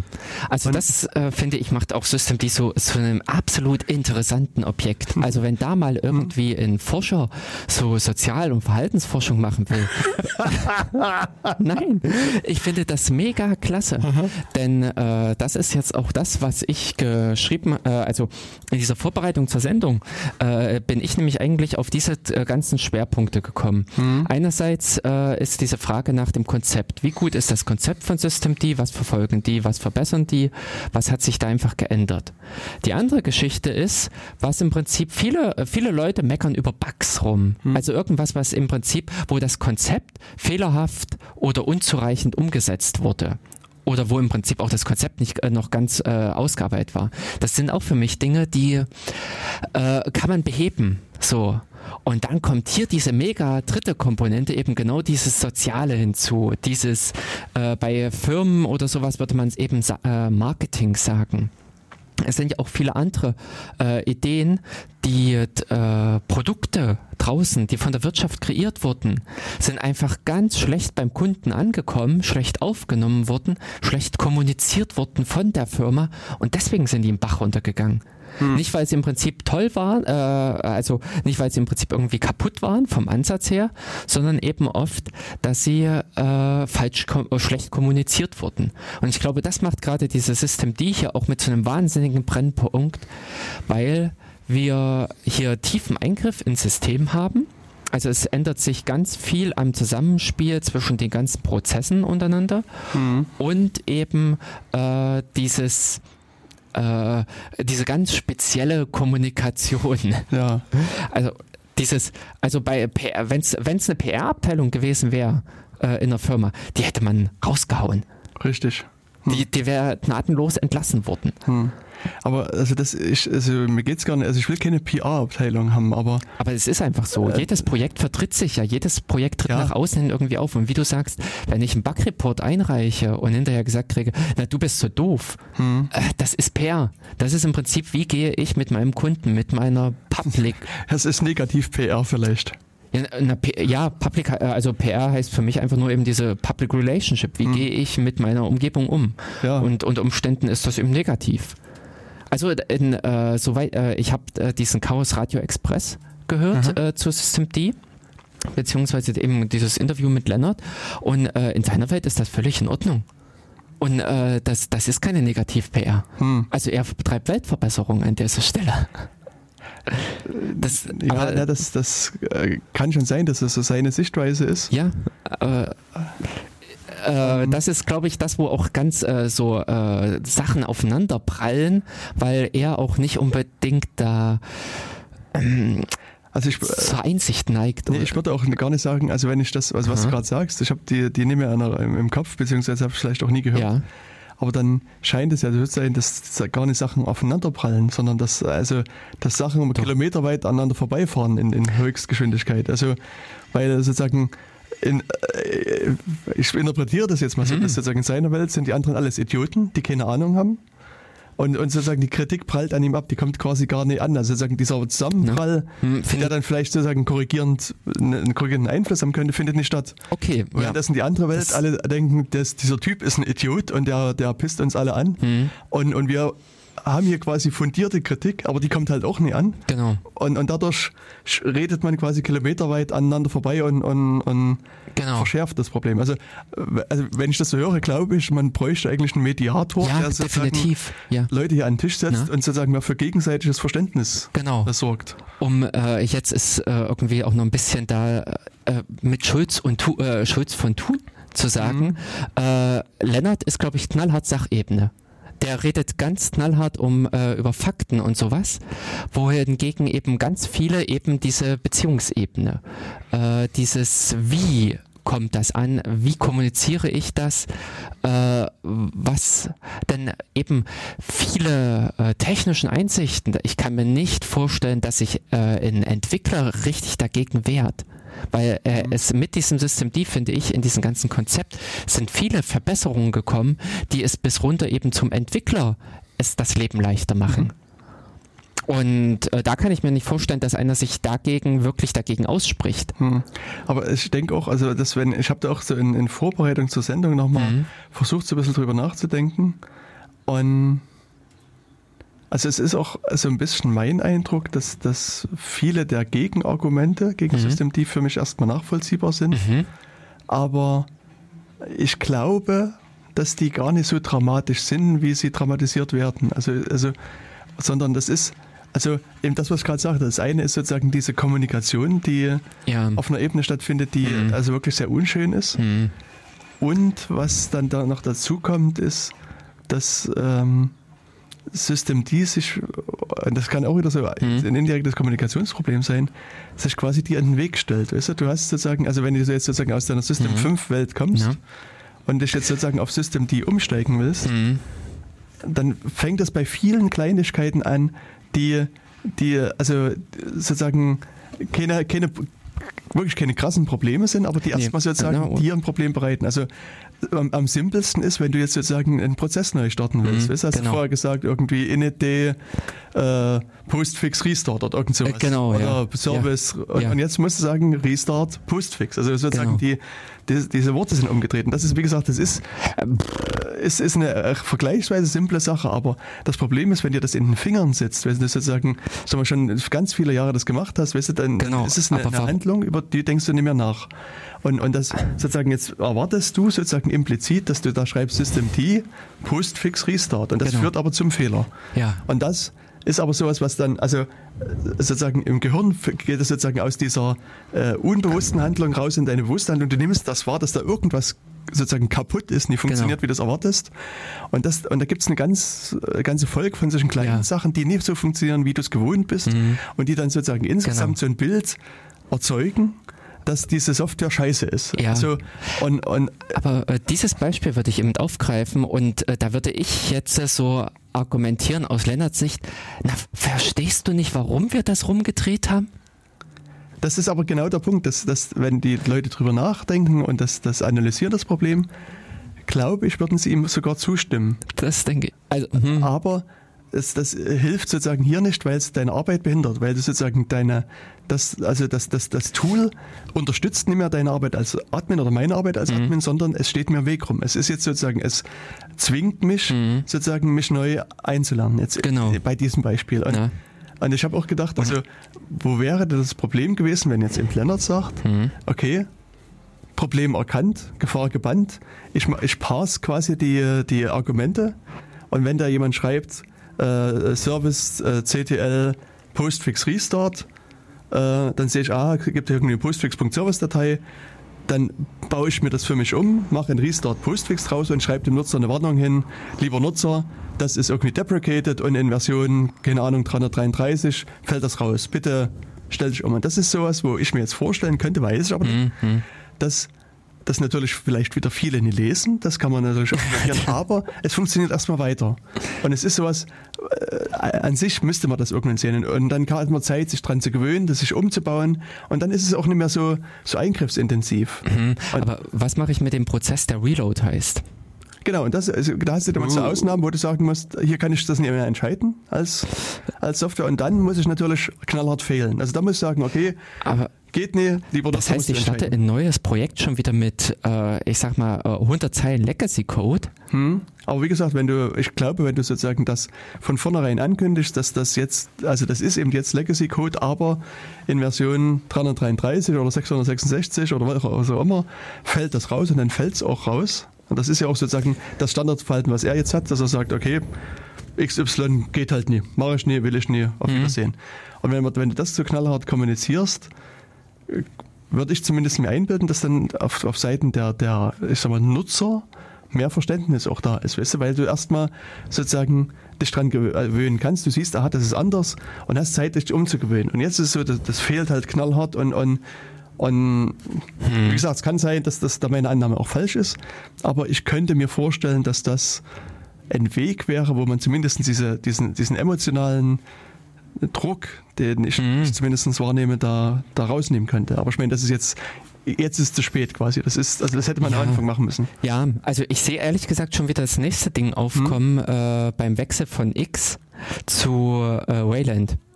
Das hm. wird auch, also wenn da nicht eine gute äh, Migration hingekriegt wird und eigentlich sehe ich es schwierig, diese Migration zu machen, mhm.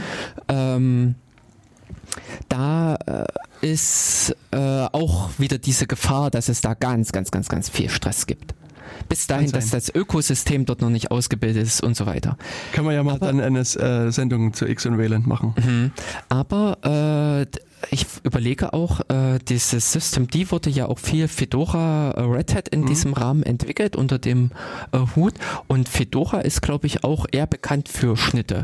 Mhm. Die haben auch in an, mit anderen Sachen auch mal ganz ja. knallhart mhm. Cut gemacht, weil man auch oftmals so besser weiterkommt. Mhm. Äh, das, also ich als jemand, der im Prinzip auch schon solche äh, Migrationsgeschichten mhm. erlebt hat und dieses äh, diesen Fall noch mit abdecken und ähm, aber das ist halt wirklich ähm, also wie gesagt ich also das ist also, also das ist mhm. eine Kombination aus vielerlei solcher kleinen Probleme und und wie gesagt, für was, was mich halt wirklich extrem genervt hat, ist, dass das System D mir im Weg rumsteht und zum Teil genau. mich verwirrt, also bis hin zu diesen Fehlermeldungen irgendwie System D failed success oder also gibt es solche, ja. so, also, aber das ist eben sowas, was dann einfach sozusagen nochmal das, das Tüpfelchen auf sie ist, weißt du, wo du denkst, was soll denn das, was ist denn das für eine Meldung, das sagt mir irgendwas ist gefailt und das ist natürlich super. Also äh, sicherlich, wenn man dann, wenn man dann wieder drüber nachdenkt, über sozusagen den philosophischen Inhalt dieser Meldung, mhm. ist das an sich richtig. Also sozusagen auf der, wenn man sozusagen auf der rein technischen Ebene argumentiert, ist die Meldung sicherlich richtig, aber hm. Aber nee, aber also grundsätzlich wollte ich aber sagen, dass, also nach meiner Erfahrung ist es wirklich so, dass das Teil mir in, in vielen Punkten im Weg rumgestanden mhm. ist und, und eben meine Arbeit sozusagen nicht unterstützt hat, sondern mich Zeit ja. gekostet hat. Und das ist das, wo, wo ich sozusagen als, als Anwender, als der, der damit arbeiten muss, nervt mich das Teil und es mhm. unterstützt mich nicht. Genau. Es kostet mich Zeit. Mhm.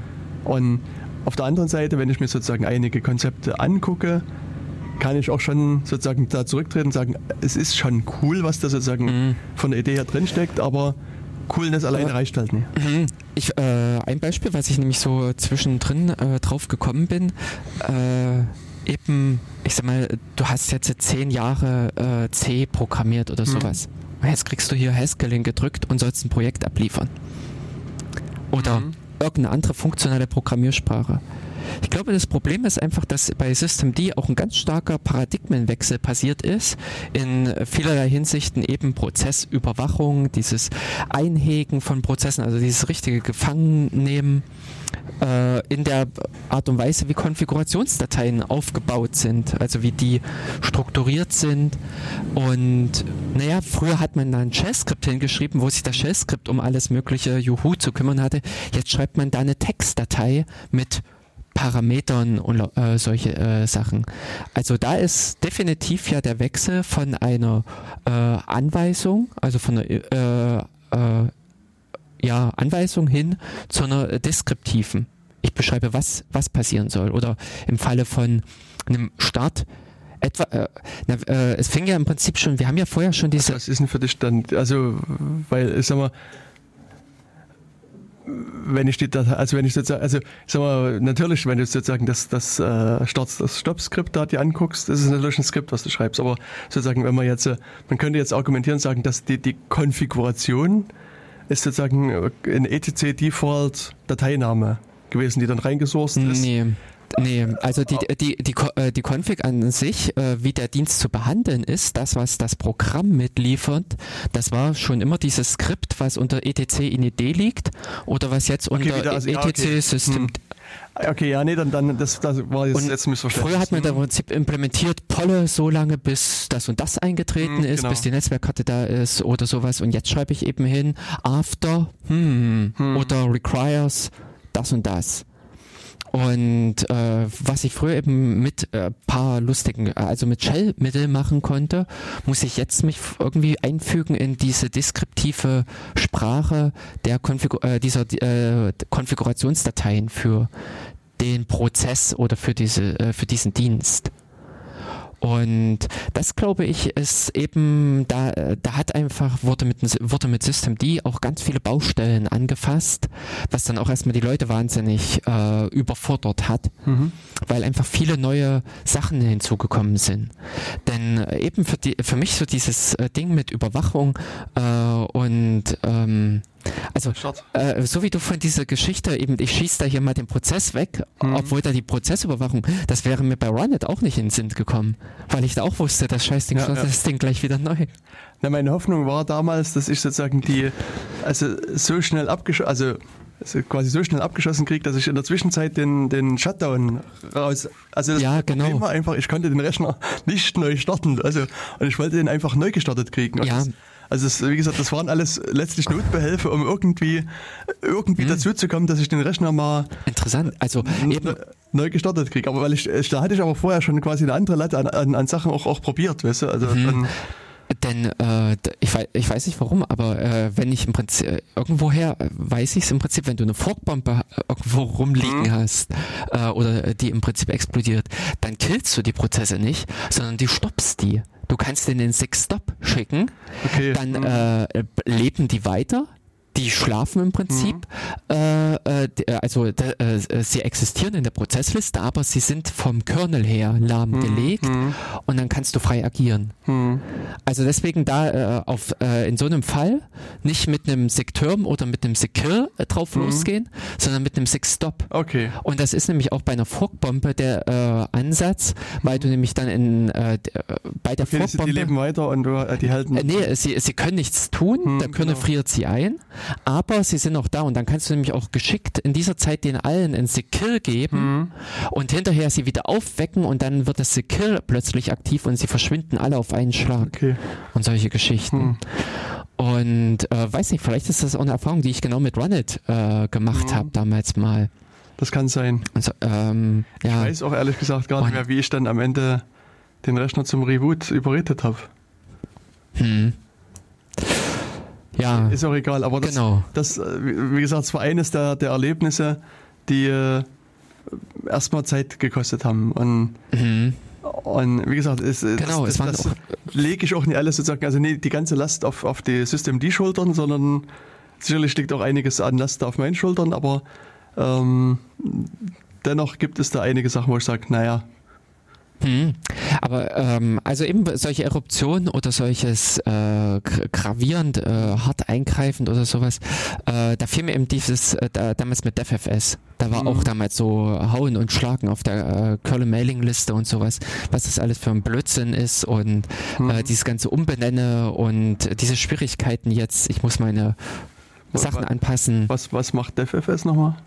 Das war so ein TempFS-Ansatz. Hm. Äh, das ist das, was UDEV dann nochmal besser gemacht hat. Das UDEV hat das System im, im, Kernel oder was? Genau, das ist äh, war damals, das haben sie glaube ich mittlerweile wieder rausgekickt. Hm. Ähm, auf alle Fälle, das war ein Dateisystem, äh, was nur im RAM existierte hm. und wo aber je nachdem, welche Module sich registriert hatten, wurden passend dazu die Device Nodes angelegt. Okay. Das war also nicht mehr dieses große äh, Dev in mhm. dem da alle möglichen Ino äh, Nodes angelegt waren, sondern nur das, wofür auch die Kernel Module dafür genau. da waren. Am Anfang gab es das, als ich angefangen habe, zumindest das MakeDev-Skript. Genau. Wo du irgendwie, ich weiß nicht, eine halbe Milliarde Devices angelegt hast, wo, also, genau. also ein Großteil zumindest ja. brauchte ich nicht, genau. Also, und ich, ich bilde mir aber ein, dass ich das DevFS wirklich nur mal ganz kurz im Ansatz ah. benutzt habe. Und dann, also so nach meiner Erinnerung, und das kann aber auch falsch sein, war DevFS und, und UDEV ziemlich parallel. Also, Nein, ein bisschen später ist dann ja, UDEV nur, gekommen, aber die haben das also ja, genau. später. Hm, hm, und ich habe dann relativ genau. zügig Dev, äh, UDEV. Eingenutzt, hm. eingesetzt. Genau, ja. Also UDEV hat dann nochmal das ganze Spiel besser äh, gelöst. Das ist richtig. Hm. Ja. Und deswegen sind mir auch diese äh, die heiligen DevFS-Kriege irgendwie an dir, vor an mir vorbeigegangen. okay. Genau. Und UDEV fand ich jetzt halbwegs harmonisch, muss mal sagen. Also da Äh, also interessanterweise, ja. der, der, damalige Maintainer Kai Sievers ist ja jetzt eigentlich einer von Systemd, der Maintainer oder ah, Entwickler. Okay. Also das, äh, ich weiß, dass ich damals mit, mit dem kommuniziert habe, weil also in der frühen Phase von UDEF natürlich das eine oder andere seiner Bash-Skripte noch nicht so mhm. hundertprozentig funktionierte. Mhm. Und, und jetzt tauchte der Name bei Systemd ah, ähm, wieder mit auf. Wieder mit auf, genau. Mhm. Aber weil du eben sagst, hier Kommunikation, äh, ich habe mit Lennart, ich habe auch im Prinzip einen Bug-Report reingesetzt bei mhm. Systemd. Mhm. Bitte Unterstützung für Suspend Duram. Mhm. Und er kam halt auch äh, ganz, also für mich verständlich zurück, ja, also wir haben kein Interesse, mach selber. So, mhm. ähm, finde ich für mich persönlich eine völlig erträgliche Kommunikation oder ein äh, angenehmes Rückspiel. Also das würde ich auch noch akzeptieren. Das ist jetzt hm. ist ja auch in Ordnung. Weißt also deswegen auch, äh, wir haben ja auch im Hackspace jemanden, der auch schon Kontakt hatte äh, mit Lennart äh, und der ja auch sagt, er hat mit dem keine schlechten äh, persönlichen Kontakte gehabt. Aber es gibt auch hm. genügend eben andere. Genau. Das wahrscheinlich eben, glaube ich, wo man, äh, wie du eben das vorhin eher beschrieben hast, man aneinander vorbeiredet. Hm. Äh, ihm geht es um dieses technische, inhaltliche und da fühlt er sich angegriffen dass eben der andere nicht versteht, was mhm. seine Idee ist. Ja. Na, ich kann mich noch erinnern. Und der andere hat ein Problem. Dass es gab mal so eine große, also ich sag mal, es gibt dann einige Issues, die, die immer mal wieder hochkochen und die dann sozusagen breit geteilt werden. Es gab damals so eine Diskussion, ich weiß nicht, ob das jetzt das ist. Ja, genau. Äh, so eine Diskussion, dass du einen Nutzernamen hast, der mit einer Zahl beginnt. Ja. Und da ist irgendwie das ist quasi fast ein Jahr her, mhm, da hat mhm. jemand seinen Nutzer Zero Day, also Null, ja. Nulltag mhm. quasi genannt mit einer wirklich Null am Anfang. Und das gefiel halt äh, System Dini. Mhm. Und dann hat er gesagt, also äh, gibt es dann hier eine längere Diskussion, wo er sagt, ja, ja, genau. macht er nicht, unterstützt er nicht und tralala. Und nach meiner Erinnerung, man müsste jetzt den, die, das mal lesen, mhm. haben dann aber andere Leute gesagt, äh, lieber Lennart, das mag ja deine Meinung sein, aber POSIX sagt, äh, zulässige Zeichen sind 0 bis 9, A bis Z und so weiter und so weiter. Und ich möchte bitte ein POSIX-konformes System haben. Und wo er dann nach meiner Erinnerung mhm. zumindest sinngemäß sagt, das ist mir scheißegal, das bringt nur Probleme, wo er natürlich recht haben kann, das will ich auch mhm. gar nicht bestreiten, mache ich nie. Mhm. Und also das ist halt, ich finde es einfach grundsätzlich schlecht, wenn da der Entwickler sozusagen entscheiden möchte, hier in dem Fall, mhm was er für richtig oder falsch hält. Wenn sozusagen es quasi eine, ah. ich sage jetzt mal hier eine, eine, eine Das hat ja auch das POSIX-Gremium entschieden. Ja, aber das, hat das Gremium entschieden. Dann hat dann in dem Falle muss ich sagen, bin ich sozusagen so krümelkalkurisch, dann muss er halt zum POSIX-Gremium gehen und sagen, okay, Zahlen am Anfang sind scheiße, lasst uns in der neuen Version das rausbauen. Und dann muss er mit denen diskutieren eine Mehrheit finden und das rausnehmen lassen. Und dann kann er es auch machen. Aber sozusagen, also das genau, selbe Diskussion gab es mal mit DNS-Sec. Ähm, Mhm. Und, und das sind halt so viele Sachen, wo er sagt, also wie gesagt, er kann ja durchaus auf der technischen Ebene recht haben, das will ich ja gar nicht abstreiten, aber ich finde, hier ist es für mich so eine prinzipielle Sache, dass er als Einzelentwickler sich nie sozusagen über die äh, Arbeiten des Standardisierungsgremiums setzen kann und sagen kann, nee, es gefällt mir nicht, das, das baue ich nie um mit meiner Software. Das, doch, das machen ja auch viele andere. Das ist ja genau, wie viele dieser Standards zustande kommen, dass die mhm. hinterher dastehen und kratzen das zusammen, was in der realen Welt unterwegs ist. So hat sich auch zum Teil Pos äh, dieser POSIX-Standard äh, weiterentwickelt, dass er das standardisiert hat, was draußen passiert ist oder das äh, harmonisiert hat. Mhm. Und äh, das war der Anfang, das war quasi die Anfangsarbeit. Also sozusagen, es ist ja jetzt, jetzt nicht so, dass, dass die, also ich sag mal, jetzt hast du eine, also quasi einen Diskussionsprozess, wo du eben dahin gehst und sagst, hey liebe Leute, ich hab, mach das so und weil XYZ und dann genau und dann wird dann halt sozusagen eben also unter allen am Ende drüber diskutiert und dann vielleicht eine Mehrheitsmeinung gefasst. Genau, aber man sieht auch zu, dass man eben die schon bestehenden Lösungen in irgendeiner Form beibehält. Mhm. Ähm, also das in diesem Chaos Radio Express ist, äh, glaube ich, auch äh, Lennart einfach der, der ist ein Macher der will vorankommen. Hm. Der will nicht ewig hier über äh, hypothetisch sonst was, sondern gucken, funktioniert das überhaupt? Kriege ich diese Lösung durch? Also äh, äh, lässt sich diese Idee, die ich da habe, verwirklichen oder scheitert die eventuell schon aus technischen Gründen, sodass ich mir dieses hm. ganze Planung und Abstimmung und hin und her sparen kann? Beziehungsweise ist eben auch, äh, ich weiß nicht genau, eben bei diesen äh, äh Zero Day ähm, äh, er oft genug schon auf die Nase gefallen. Also wir haben ja auch in anderen Programmen schon äh, sehr oft äh, so was sicherheitstechnisch äh, die mhm. Fragestellungen mhm. sind, was sich da an LS alles geändert hat, mhm. äh, was die heutzutage alles escapen und wie man da heutzutage drauf aufpassen muss, da, wenn man eine Ausgabe von LS weiterverwertet. Hm. Äh, da würde ich auch am liebsten hingehen und sagen, ey Leute, dieses Programm ist unbrauchbar. Also äh, die machen ja äh, mittlerweile Quotes rein hm. in, in Namen mit Leerzeichen. Äh, wo Sonder, äh, also Steuerzeichen drin sind, diese werden auch in irgendeiner mhm. Fa Form verstümmelt, dass ich einfach jetzt mal noch die Ausgabe von LS parsen kann, wie es mit LS 0. irgendwas ging, äh, ist schon lange nicht mehr. Und da ist so die Frage, ob äh, bei ihm nicht auch einfach so dieser äh, mit Kopf durch die Wand, ich will vorwärts kommen und habe gemerkt einfach das und das und das. Dieser äh, äh ja sture, naive Weltverbesserer. Hm. hm. Äh, schwierig, aber ich, also ich kann ihn jedenfalls in seiner Ansicht äh, sehr nachvollziehen, äh, in seinem Denken äh, dass er halt so auftritt und dass sich seine Welt so dreht, dass das natürlich im Prinzip wieder zu Inkompatibilitäten äh, mit der Außenwelt führt, äh, ist zu beobachten und das ja. ist klar. Ähm, eine Frage, die mir jetzt gerade eben durch den Kopf ging, du hattest nämlich in unserem Pad auch mit aufgeschrieben, äh, es gibt keine Alternativen zu System D oder System D lässt keine Alternativen zu oder so ähnlich. Und ich glaube, das ist ein großes Problem, also in diesem Punkt. System D hat sich aus irgendeinem Grund wahnsinnig schlagartig so äh, verbreitet. Eigentlich hat es ja ursprünglich erst ähm, Fedora eingesetzt. Und äh, dann aber irgendwie ist es über ähm, äh, hat sich einfach ausgebreitet. Also bis eben Debian hat es übernommen und in dem Sinne, wie auch Systemd die Konzepte denkt, also einfach auch dieses äh, Weiterdenken, äh, fehlt dazu einfach das Pendant. Also es mhm. gibt, es gibt, äh, es ist auch praktisch keine zweite äh, Software äh, da, die diese Aufgaben erfüllt, die Systemd erfüllt. Mhm. Aber ich denke, da müsste man vielleicht trotzdem noch einen Schritt zurücktreten Aha. und fragen, muss es denn so eine Software geben, die das erfüllt, was Systemd erfüllt? Also meiner Meinung nach ja. Ich hatte ja die Sendung ein bisschen anders dran geplant. Entschuldigung. Und ähm, da ist es, wenn man sich nämlich anguckt, was die Aufgaben und Fragestellungen sind, die über die Jahre äh, gekommen sind, wenn man im Prinzip das Konzept sich anguckt, mhm. dann ist eigentlich dieses Debakel, was wir gerade eben vor uns liegen haben, mit System D und seinen ganzen äh, Anhängern, ist zwangsläufig. Also ich hatte auch auf diese, äh, wenn wir das im Prinzip jetzt so aufgreifen, dieses Journal D, hm. diese äh, Fragestellung einfach nur, ich starte mein Init und möchte locken.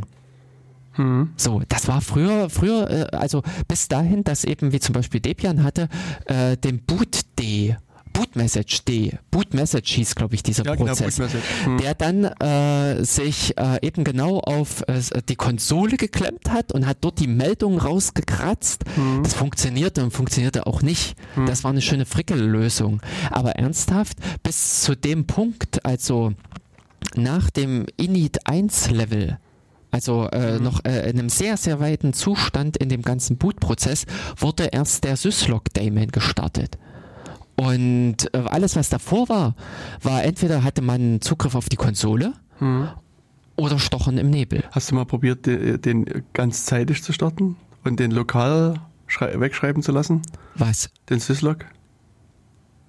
Also ich meine, man, man hätte ja sozusagen den sozusagen äh, Festpl Festplatte mounten nee, oder äh, äh Ach, äh, nee, man hätte ja Theorie, äh, also ich habe das damit zum Beispiel zum Debuggen, wenn ich sowas äh, Probleme hm. hatte, habe ich grundlegend in die Init-RD, also in die RAM-Disk geloggt. Okay. Oder irgendwie mir irgendwohin in TempFFS hm. gemountet mhm. und habe dann die ganzen Bootmeldungen oder alles, was ich sichern wollte, habe ich dorthin gepackt. Mhm. Aber ich habe ja damals zum Beispiel Bootchart betreut. Genau. Das war ein äh, also äh, echt kompliziert diese Daten aus der init-RD, also alles, was schon oder im Rahmen dieser init-RD, in dieser RAM-Disk. Hm, was macht Bootchart nochmal? Äh, das baut äh, äh, einen Chart des Bootens. Also einfach einen schönen Graph, eine grafische Darstellung, mhm. da wie die Prozesse alle gestartet werden, was sie machen und, und so weiter.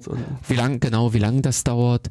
Und äh, der Hintergrund war einfach zu analysieren, wo man im Bootprozess was Richtig. optimieren kann, wo man Prozesse parallel legen kann. Ja.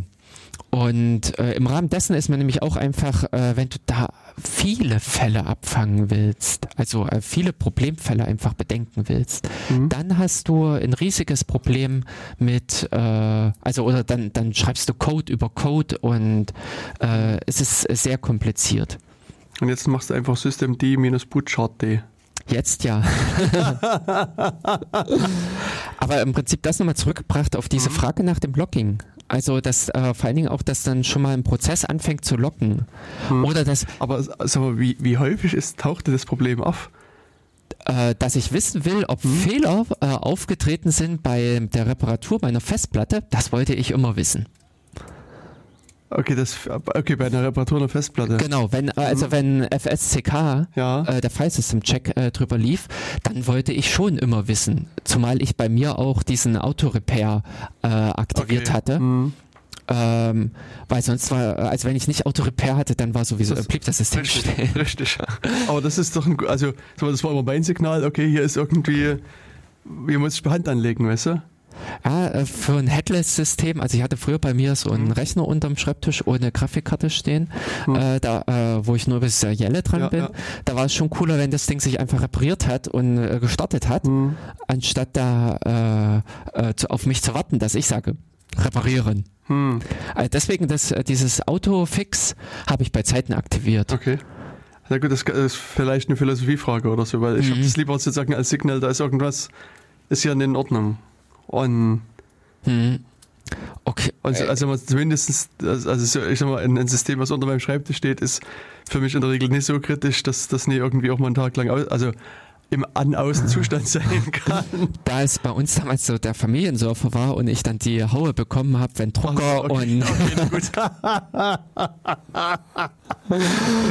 äh, hat man zu selbstheilenden Methoden gegriffen, beziehungsweise mhm. welche Wahl hat man? Letztlich schlussendlich, mhm. wenn ich mich einlogge, also wenn ich auf die Konsole gehe, drücke ich auch nur Yes. Ja, natürlich. Aber dann sehe ich sozusagen, also dann, dann habe ich das Log, also Problem für mich jetzt nie. Ah, okay. Gut, ja, gut. Also da, damit habe ich mich natürlich in eine Situation manövriert, mhm. wo ich gesagt habe, mich interessiert Richtig, einfach, was passiert ja. da. Bis dahin, dass auch einige Prozesse am Anfang äh, weggeschmiert sind. Ich habe mhm. halt auch bei Zeiten schon angefangen mit Read-Only-Root, mhm. also dass ich mhm. das Haupt und da waren immer mal wieder zum Beispiel sowas wie das Aktivieren von Schriften und Keyboard-Einstellungen, ja, ja. äh, die jetzt frühzeitig im Boot-Prozess kommen, mhm. aber dann einfach buff äh, ins Nirvana gehen, diese mhm. Logmeldung. Wovon du überhaupt nichts mitkriegst. Bis dahin, dass eben jetzt System D das protokolliert. Also System D hat ein Wissen darüber, äh, ein Wissen über den Zustand des Systems. Ich kann sagen, System D Status oder System D, glaube ich, minus minus failed und er sagt im Prinzip, mhm. äh, was ist kaputt? So, äh, eine derartige Frage konnte ich früher an niemanden stellen. Und du hast keine Antwort gekriegt. Die Frage stellen konntest du sicherlich zu verschiedenen Prozessen, aber. Nee. Naja, äh, wie? Ja, also, also wie gesagt, äh, du hättest auch sagen können, irgendwie etc init ist failed und dann hättest du irgendwie. Ja, okay, äh, das sind eine die unpassende Antwort gekriegt. Genau, diese Gespräche mit Dev 0. Hm, ähm, richtig. Nee, äh, das ist ja auch etwas, was dann gekommen ist. Es wurden ja auch diese Init-Skripte, also unter etc init d, hm. diese Skripte ja aufgebohrt und da gab es dann plötzlich diese Statusabfrage. Ja. Und dieses und jenes, also äh, diese Entwicklung hin zu dieser Denke, wir brauchen sowas wie Systemüberwachung, wir brauchen sowas wie Statusabfragen.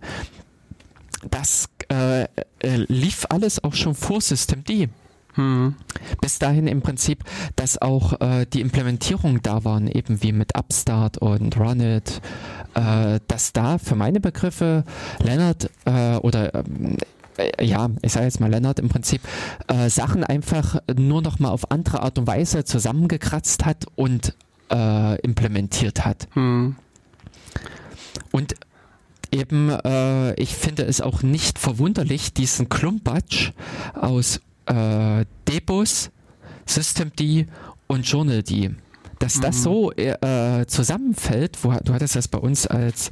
Also nicht alles, was in dem Pad steht, habe ich geschrieben, will ich nochmal ganz kurz sagen. Ach, okay. Also das sind, also das haben in der Tat verschiedene Leute haben mir was geschrieben, also gerade mit den Alternativen. Oh, cool. Ich kann mich zumindest nicht erinnern, dass ich das mit diesen Alternativen geschrieben habe. Vielleicht war ich auch zu besoffen oder so. nee, nee, nee aber das haben, also da musstet ihr mal die Historie angucken, da haben aus derselben Zeit verschiedene Leute dran geschrieben. Also auch nochmal von der Stelle äh, vielen oh. Dank an alle, die ja auch Echt? mitgearbeitet haben und die äh, ein paar Ideen mit äh, zu unserem Pad äh, geliefert haben. Also das war beileibe nicht nur ich. Also ich habe schon einiges geschrieben, aber mhm. gerade hier unten diese letzten Zeilen, das ist, äh, das hat jemand anderes geschrieben. Und ich habe dann Sachen rumkopiert, deswegen hat einiges meine Farbe angenommen. Aber wenn du mal auf diesen Slide hier Verlauf mhm. guckst, Ach. da wirst du sehen, dass das eigentlich von anderen geschrieben worden ist. Ich habe das wie gesagt dann nur, also irgendwann wurde es mhm. zu viel und dann hatte ich versucht, das so ein bisschen nochmal äh, äh, zu kategorisieren so ein bisschen.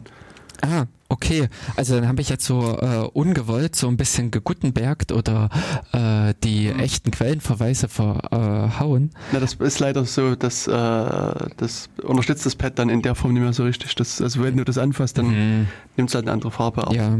Ähm. Ähm, genau, wir hatten irgendwo dieses Layering-Problem, also das System, die alles zusammenklatscht. Aber mhm umgekehrt muss ich halt äh, sagen, äh, mir fällt nicht ein, wie man es anders machen will. Ich möchte, äh, wir, äh, es ist einfach die Aufgabe, die Frage nach einer äh, umfassenderen, einer ne besseren Kommunikation mit den Prozessen notwendig, außer im Prinzip so ein paar Signale schicken. Mhm. Eben sowas wie Statusabfrage oder wie wir es vorhin schon an diesem Beispiel hatten mit diesem Tor-Surfer, dass er zurückmelden kann, ich bin jetzt gestartet, ich brauche noch fünf Sekunden um so eine Kommunikation führen zu können. Aber das, das war, da hat man das nie rausgearbeitet, dass gerade das nicht geht? Weil, nee, das geht. Also das, äh, aber es geht nur dann, wenn auch die Zielsoftware das, das implementiert. implementiert. Genau. genau. Also geht's nicht. Also das ist, du bist abhängig davon, dass dein dass dein das Tor oder irgendeine andere Software das, das, das unterstützt. Also naja, geht's nicht. Also nee, das geht dann nicht. Wie? Wenn, wenn jetzt die Torleute sagen, das macht man nicht, oder wenn ja, aber nee, Postfix sagt, das mache ich nicht, dann macht es. Also dann funktioniert es nicht. Selbst wenn die Torleute sagen würden, wir machen das, hm. und System D sagt, wir machen das, hm. was wollen die machen? Grundlegend haben die nur. Äh, Wer sind dann die in deinem letzten Satz? Äh, die Entwickler sowohl eben auch auf System D, also auf dem Verwaltungssystemen-Ebene. Ja, aber wenn System D geht jetzt sagen wir, in dem Beispiel zu Tor hin und sagt, ihr müsst das jetzt umsetzen. Jetzt nee, nee, wir sagen beide Seiten, wir wollen, wir würden gerne. Wir würden gerne eine äh, ausführlichere Abstimmung untereinander treiben. Na, dann ist das Problem ja gelöst. Nee, wie denn? Also wie wird also, es das lösen? Also sagen wir mal so, also es ist insofern gelöst, dass sich beide Seiten einig, also sozusagen über das Ziel einig sind. Mhm.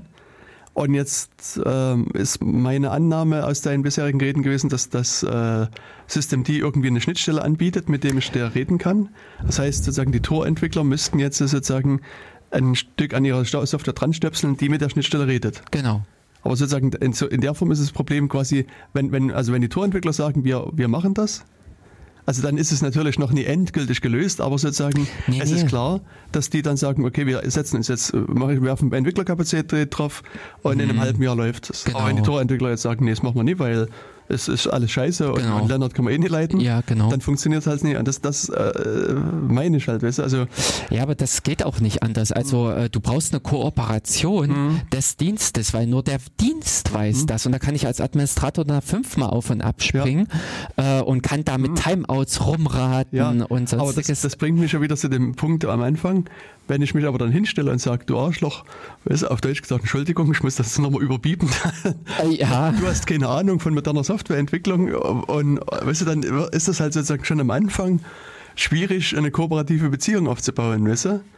Also ich würde es viel besser finden, wenn er sagt, pass mal auf, ich habe mir das und das überlegt, das ist aus ja. den, den Gründen ein cooles Konzept und es wäre schön, wenn deine Software das unterstützt und vielleicht machen wir das noch einfacher, weil irgendwie hier keine Ahnung, irgendwas äh, genau. dir noch zur Verfügung stellt. Ist dann, glaube ich, ist sozusagen das Ziel, das dann jetzt, also jetzt Tor als Beispiel wieder genommen, also das ist jetzt, kann auch irgendein anderes Namen da verwenden, mhm. dass sozusagen dass die andere Software dann sagt, okay, ja, das, das, das Konzept ist in Ordnung und es ist eigentlich gar nicht so kompliziert. Wir brauchen anstatt jetzt, wenn wir das von Grund auf entwickeln würden, brauchen wir ein halbes Jahr. Mit den Methoden, die du uns gibst, brauchen wir noch einen Monat. Mhm. Machen wir, setzen wir jemanden hin, der, der entwickelt das gut. Weißt du, dann ist sozusagen ist es viel einfacher, das auch zu machen, wie sozusagen aber, in der jetzigen Kommunikationsbeziehung. Ja, genau. Aber das ist eben das, was ich vorhin sagte. Wir müssen halt wirklich bei diesen ganzen, bei dieser großen Fragestellung unterscheiden, reden wir über das Konzept, die Implementation oder über die Kommunikation. Aber und hier ist das hm? Problem nicht auf der konzeptuellen Ebene. Hm? Und wenn man sich hinsetzt und mal ruhig drüber nachdenkt, was man erreichen möchte, und dann an seinen Gefühlen hängen bleibt. Naja, ich sag mal, zum einen reden hier nicht zwei Maschinen miteinander, sondern sind immer noch Menschen. Ja. Und deswegen äh, kannst du das, diese, diese emotionale Ebene, also zumindest in der Form, wie es gerade betrieben wird, glaube ich, nie ausblenden. Genau. Also, das Beziehungsweise ist das, wird die sehr gut befeuert. Genau. Und äh, jetzt ich, also sag mal, das ist nur meine Meinung. Ich weiß nicht, was mhm. ist, also weil wir jetzt sozusagen uns ein Tor aufgegangen haben, ich weiß nicht, was die Entwickler dazu sagen würden oder überhaupt sagen. Aber jetzt, wenn ich sozusagen mal mit sozusagen so einer individuellen Torsicht dran gehe, kann ich da genauso gut sagen, jetzt funktioniert ja alles. Warum soll ich da Entwicklungsaufwand reinstecken, dass ich da irgendwas äh, für eine spezielle Software anbaue? Und wenn ich Pech habe, gibt es in einem halben Jahr ein, ein, neues Ding, was äh, IPC ganz anders mhm. und neu macht und was auf einmal dann in einem Jahr der Standard bei allen Distributionen ist und ich habe wieder einen Entwicklungsaufwand. Also genau. es, sozusagen, es ist sozusagen für mich als Projekt äh, gar nicht lohnenswert, das überhaupt zu machen.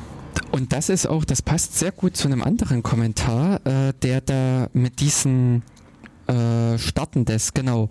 Wenn es einmal läuft, dann äh, bootet es wirklich schnell, aber wenn ein PC einschaltet, darf er so lange booten, wie meine Kaffeemaschine braucht. Und wenn es mehr als zwei Sekunden sind. Mhm. Das ist so eine Sicht, äh, ich habe ein Problem. Aber mhm. nicht, was haben die Leute draußen für ein Problem? Dass das Projekt XY hier sagt, ich implementiere das nicht, weil das ist, es läuft ja, es funktioniert. Mhm. Nein, das stimmt nicht, es läuft ja nicht. Doch. Nein, also das führt für mich, also sagen, ja. mein Problem, also sagen, aber das ist, ist, ist doch generell so, weißt du was, also mich als als sagen wir jetzt, als wenn ich deswegen hatte ich aber am Anfang das Beispiel gemacht, wenn ich meinen Laptop aufklappe und damit arbeiten will, interessiert mich nie, was du für ein Problem mit deinem Heimserver hast, weil sonst interessiert mich auch nie, was irgendjemand am anderen Ende der Welt für ein Problem mit seinem Handy hat. Obwohl das zwar zusammenhängt, alle nutzen Linux und alle nutzen vielleicht Systemd, genau. aber sozusagen. Aber kommen wir so voran? Also vor allen Dingen auch mit diesem Ding, äh, es betrifft ja eben auch selbst dein eigenes System unter der Decke. Also das, mhm. wo ich eben, äh, was auch mit drin steckt, System D hat ganz viel Code aus mhm. den Diensten rausgeholt. Also Sachen äh, nochmal wahrscheinlich auch aufgeräumt. Also äh, wo äh, Dinge von der Verwaltung her zum Teil einfach besser, einfacher jetzt geworden sind. Wenn ich heutzutage einen Dienst schreiben will, kann ich das wirklich mit Hilfe eines Shell-Skripts machen und brauche mich nicht mit solchen Geschichten wie Double Fork und äh, Set, ähm, Dingsbum, Session ID rumplagen. Hm. Das übernimmt. Also sag mal, vielleicht ist da meine Weltsicht wieder zu begrenzt, mhm. aber wenn ich jetzt mal an so die klassischen Serverdienste denke, die ich betreibe, ich weiß nicht, habe ich jetzt auch nie nachgeguckt, aber ähm, sagen wir Postfix oder Nginx oder was, Apache oder was auch immer, äh, haben die denn diese Skripte mitgeliefert und liefern die jetzt keine Systemd-Skripte mehr mit? Nein, also äh, bei, also, bei diesen ganzen, äh, die werden im Prinzip das Problem haben, theoretisch musst du einen großen fetten Klumpatsch machen, äh, if dev systemd, hm, dann genau. oder if not dev äh, also, also, ich verstehe sozusagen dein Argument, Manni, dass du sagst, die haben den Leuten quasi Code abgenommen. Also wo haben sie denn den Leuten Code abgenommen? In der, de, äh, zum Beispiel ist es äh, in der Dämonisierung. Wie mache ich einen Daemon? Äh, es gibt da aus der BSD-Bibliothek oder mhm. aus, äh, von den BSD-Leuten gibt es da eine Funktion dafür. Demon heißt die auch mhm. richtig. Mhm. Die kümmert sich um diesen ganzen magischen Kram, was da alles im Hintergrund notwendig ist. Und das ist eben gar nicht so wenig. Und äh, jeder, der im Prinzip rangeht und würde einfach ein naives Fork machen, mhm. damit habe ich noch keinen richtigen Dienst erzeugt. Mhm. Das ist also, ich habe damals ein Pro äh, Buch gehabt, äh, Unix-Systemprogrammierung. Mhm. Und da waren nämlich genau auch solche Probleme alle äh, mit beschrieben. Okay. Und genau das zu wissen, ich muss einen Double Fork machen, äh, ich muss dann meine Session äh, verlassen, und solche Dinge. Ich muss mich von der Konsole abkoppeln oder mhm. von den TTYs und so weiter. Das sind alles äh, Probleme, äh, die schon diese Hilfsfunktion Daemon mhm. Abgenommen hat. Aber grundsätzlich wäre es schöner, wenn sich das Programm, der Dienst gar nicht darum scheren würde, denn dann hätte ich auch nicht mehr diese Fragestellung nach, ist das, statt ich den Dienst im Debug-Modus, wo er im Foreground, mhm. also im Vordergrund läuft, oder statt ich ihn als Hintergrundprozess? Mhm. Also ich würde dir zustimmen, wenn es eine Systemd äh, ein Systemd-Monopol geben würde. Also wenn jetzt jegliche Linux, BSD und was auch immer Distributionen äh, System die einsetzen würde, dann könnten eben diese ganzen Serverkomponenten auf dieses Teil Code vermutlich verzichten. Aber äh, solange es das nicht gibt, ist es keine Codesparung, also es mindestens gleich viel Code, vielleicht sogar mehr Code. Genau, das aber wie wäre denn ein Migrationsweg so aus deiner Sicht, äh, wenn man sagen will, okay, man äh, ändert das? Also man sagt im Prinzip, den Code habe ich im Apache drin stecken, den habe ich mhm. im Kups äh, drin stecken und der steckt auch noch im Dienst XY drin. Äh, aber eigentlich wäre es sinnvoll, das rauszufaktorisieren. All, aus allen ist ja normales mhm. Refactoring, mhm. äh, dass man da Code aus gleichartigen Code aus Funktionen rausnimmt und in eine übergeordnete steckt. Wenn man ja. das erkannt hat und die Migration vollziehen will, wie würde man es dann tun? Das aber hier glaube ich, müsste man sich wieder über irgendein Gremium, Gremium einigen, dass das sozusagen der Weg ist. Weil, mhm. also ansonsten. Ähm, Glaubst du, so passiert was? Nee. Also so passiert das, das jetzt zumindest nicht. Also, aber ja, auch viele ist, andere Entwicklungen. Ja, aber trotzdem ist es, also wenn, wenn jetzt sagen wir, Postfix oder Apache weiterhin auf, auf dem BSD laufen wollen, brauchen sie das Stück Code. Aber die brauchen also, auch ganz viel anderen Code, um auf einem BSD laufen zu können. Natürlich, ja, aber ich meine, das, oder auch auf einem DevOne zum Beispiel, mhm. die jetzt sagen, wir setzen Gain System D ein. Mhm. Also da bleiben wir ja. in unserer Linux-Welt. Also das heißt, die sparen dort kein äh, Code, es sei denn, sie treffen irgendwann die Entscheidung, sagen, DevOne und was es denn alles sonst noch gibt, ist uns scheißegal. Wir wollen Code sparen. Ja, genau. 10% auf alles, außer. Deswegen muss ich jetzt nur schmunzeln und, und sagen, okay, wir treffen jetzt die Entscheidung. System D ist sozusagen das allerheilige Mittel und wir schmeißen den anderen Code raus. Dann sagen wir, okay, alles war das, was jetzt sozusagen kein System D ist, hat halt Pech gehabt. Ja. Muss halt sehen, wie es kommt und dann, dann wird es gehen. Aber das. Ähm, aber da, also ich sag mal im Prinzip, viele also, dieser Ideen, die... Ja, aber äh, was ich sagen will, es ist doch jetzt, also äh, letztlich der Punkt ist, dass jetzt kein Projekt dadurch Code spart. Es kann Code sparen, wenn, wenn das mal irgendwann passiert, aber es ist de facto, es ist nur ein theoretisches Konstrukt. Genau. Aber ähm, ich, ich kann ja Code sparen auch so verstehen, dass der Code nicht aktiv wird. Sprich im Prinzip das, was da an Bugs in mhm. diesen 20 Zeilen drin steckt. Mhm. Äh, Jetzt wäre der Moment gekommen, wo wir uns ein bisschen streiten könnten. Aber jetzt ist die Sendung ja. zu harmonisch verlaufen. In der letzten Minute müssten wir uns jetzt nochmal ordentlich fetzen.